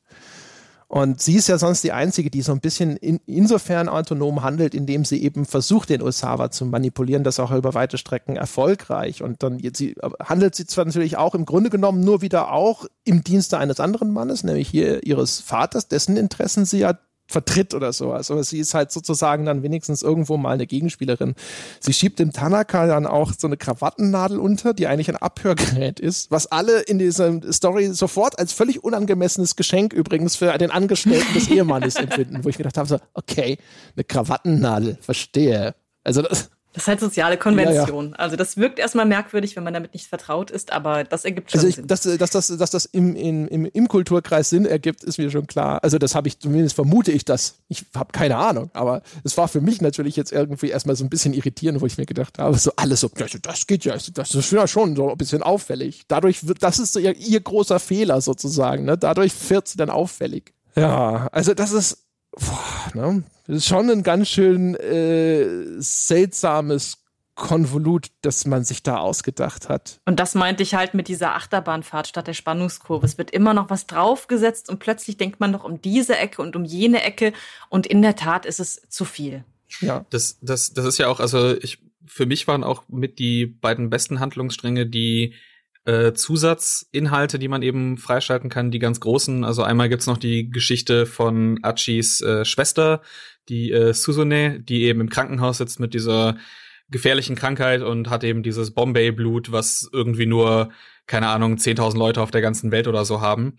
Ähm, und das ist in der Erzählung komplett losgelöst von der gesamten Handlung, alles, was da eben passiert. Da werden nur so äh, mal ihr Bruder oder sonst wer drin erzählt. Und das fand ich war eine, eine, eine super ja schon schon nette, aber eben auch tragische Liebeshandlung, die da erzählt wird zwischen den Charakteren und eben die Vorgeschichte von Kanan und äh, Alfred, so abstrus das Ganze auch ist. Und ich glaube, das funktioniert deswegen auch besser, weil es eben als Anime dargestellt wird beziehungsweise die ganzen Bilder, die, die man dort zu sehen hat, sind eben keine Fotos, sondern einfach so Anime-Stills da draus. Wesentlich besser erzählt, weil es diesen ganzen Ballast so ein bisschen abwirft, den man dann in der Handlung immer mit sich rumtragen muss und sich eben rein auf die Charaktere fokussieren kann. Also da zeigt das Spiel am Ende noch mal so ein bisschen das, was es eben drauf hat. Ja, schade, dass das so ausgelagert ist. Das habe ich zum Beispiel gar nicht zu Gesicht bekommen. Ne? Also ja, und äh, das ist übrigens ein Punkt, der mich total irritiert hat. Und zwar muss man ja, um die Zusatzenten freizuschalten, unter anderem eine bestimmte Anzahl schlechter Enten sammeln. Und das ist ja dann eine, quasi eine Bestrafung. Wenn man sich geschickt durchs Spiel navigiert, sieht man relativ wenige schlechte Enten, wobei man viele auch nicht vermeiden kann. Aber ich zum Beispiel hatte am Ende zu wenige schlechte Enden. Das heißt, ich stand vor der Entscheidung, nochmal ins Spiel zurückzuspringen, was es für mich ziemlich kaputt gemacht hätte, oder halt die alternativen Enden als Videos zu gucken, was ich letztendlich gemacht habe. Und das fand ich äh, wirklich als empfand ich als merkwürdige Entscheidung, dass man sagt, na gut, du hast dich im Spiel sehr geschickt angestellt, Schade, keine zusätzlichen Enden für dich. Und wer in möglichst viele Sackgassen rennt, bekommt dann am Ende diese Zusatzinhalte. Ja, es äh, machen Entwickler ja ab und zu dann doch ganz gerne. Dieses, wenn du viel von meinen Inhalten wirklich konsumierst, kriegst du eine Belohnung dafür. Das ist so wie die Achievements für, ich habe die Credits komplett angesehen und nicht abgebrochen. Ja, aber dann sammelst du teilweise ja zumindest irgendwelche Collectibles oder so. Dann ist ziemlich klar, du hast etwas, das sammelt man. Das sollte man nicht eigentlich eher vermeiden, weil es als schlecht dargestellt wird. In diesem Fall ist es ja so, dass diese, naja, schlechten Enden die Voraussetzungen sind. Und das finde ich total unintuitiv es ist so ein, es hat so ein bisschen, finde ich, bei mir so ein leichtes Stockholm-Syndrom ausgelöst, weil ich, ich, ich gehe da komplett äh, einher, dass es super viel unnötige Arbeit ist, sich dann zurückzuziehen und nochmal diese schlechten Enden freizuschalten, weil ich glaube, man muss 40 oder 50 von diesen 85 äh, mindestens schaffen, ja 50, um eben diese beiden Zusatzdinge äh, zu sehen, was eben einfach nochmal unnötig unnötige Arbeit ist, gerade wenn man einfach nur diese Zusatzinhalte sehen will und jetzt kein großer Freund der Bad Endings war, weil die auch nichts damit zu tun haben.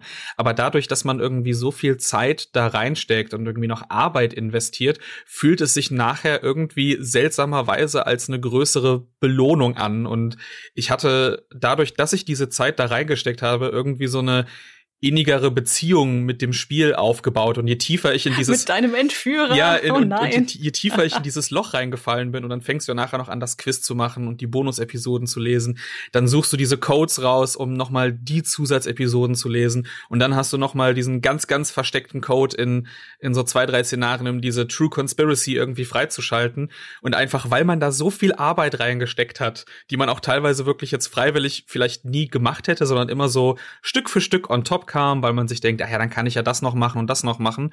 Und am Ende hat man 50 Stunden damit verbracht. Und allein dadurch fühlt es sich dann auf eine ganz seltsame und perfide Art und Weise irgendwie als Belohnung an. Deswegen sage ich, das hat so ein bisschen Stockholm-Syndrom-Charakter irgendwie gehabt. ja. ja, das kann ich mir schon vorstellen. Ach mein Gott, ja, also äh, wir sind hier unglaublich weit in der Zeit fortgeschritten. Von daher hätte ich gesagt, wir müssen jetzt einfach mal einen Cut machen und hier zu einem Ende kommen. Schön, dass wir ausgerechnet diesen obskuren Titel aus Japan direkt drei ja. Stunden. so brutal einfach. Aber es ist halt echt viel Holz. Wie gesagt, ich fand es halt viele Sachen, wo ich gedacht habe, das ist echt tatsächlich interessant, mal darüber zu sprechen. Ne? Wie funktioniert das denn und was ist überhaupt die Funktion eines Twists und wie kann man das sozusagen vielleicht auch kaputt machen, wenn man einfach zu viel, zu, zu twisty wird und sonst irgendwas. Ähm, aber sehr ambivalentes Verhältnis zu dem Spiel. Insofern, euch hat's gefallen. Vielleicht ist ja auch irgendjemand da draußen motiviert und sagt, jawohl, in dieses kalte Wasser möchte ich springen. Bin sehr gespannt, wer es auch gespielt hat, wer vorhat es zu spielen, wer Fragen hat oder sonst was. forum.gamespodcast.de. Ihr seid eingeladen, mit uns über dieses Spiel zu diskutieren, wie immer. Ich bin sehr gespannt, ob es jemanden gibt, der es auch gespielt hat, der auch eine Meinung dazu hat. Ansonsten, Björn, danke schön, dass du dabei gewesen bist. Sehr gerne, hat mich gefreut. Also gerade auch als äh, als selbst treuer Hörer des Podcasts hier mal mit dabei zu sein. Vielen Dank für die Einladung da nochmal. Genau, danke auch an Nina, dass du dir hier den Samstag dafür geopfert hast. Aber gerne für dieses Spiel, dieses wunderschöne Spiel doch jederzeit. genau, und euch da draußen oh. vielen Dank wie immer fürs Zuhören. Falls ihr uns etwas Gutes tun wollt, wie immer, die verdiente 5-Sterne-Wertung auf iTunes ist gern gesehen und hilft unserem kleinen, obskuren Meisterwerk aus Deutschland in den internationalen iTunes-Charts hervorzustechen und dort sichtbar zu werden. Und ihr könntet Bäcker dieses Podcasts werden und uns unterstützen ab 5 Euro im Monat und euch wahnsinnig viele Bonusinhalte sichern. Das könnt ihr tun unter gamespodcast.de slash Abo via Steady oder ihr könnt auch Mitglied werden über patreon.com slash auf ein Bier ganz nach Wahl. In diesem Sinne, das soll es gewesen sein für diese Woche, meine Damen und Herren. Wir hören uns nächste Woche wieder. Bis dahin. Auf Wiedersehen. Tschüss.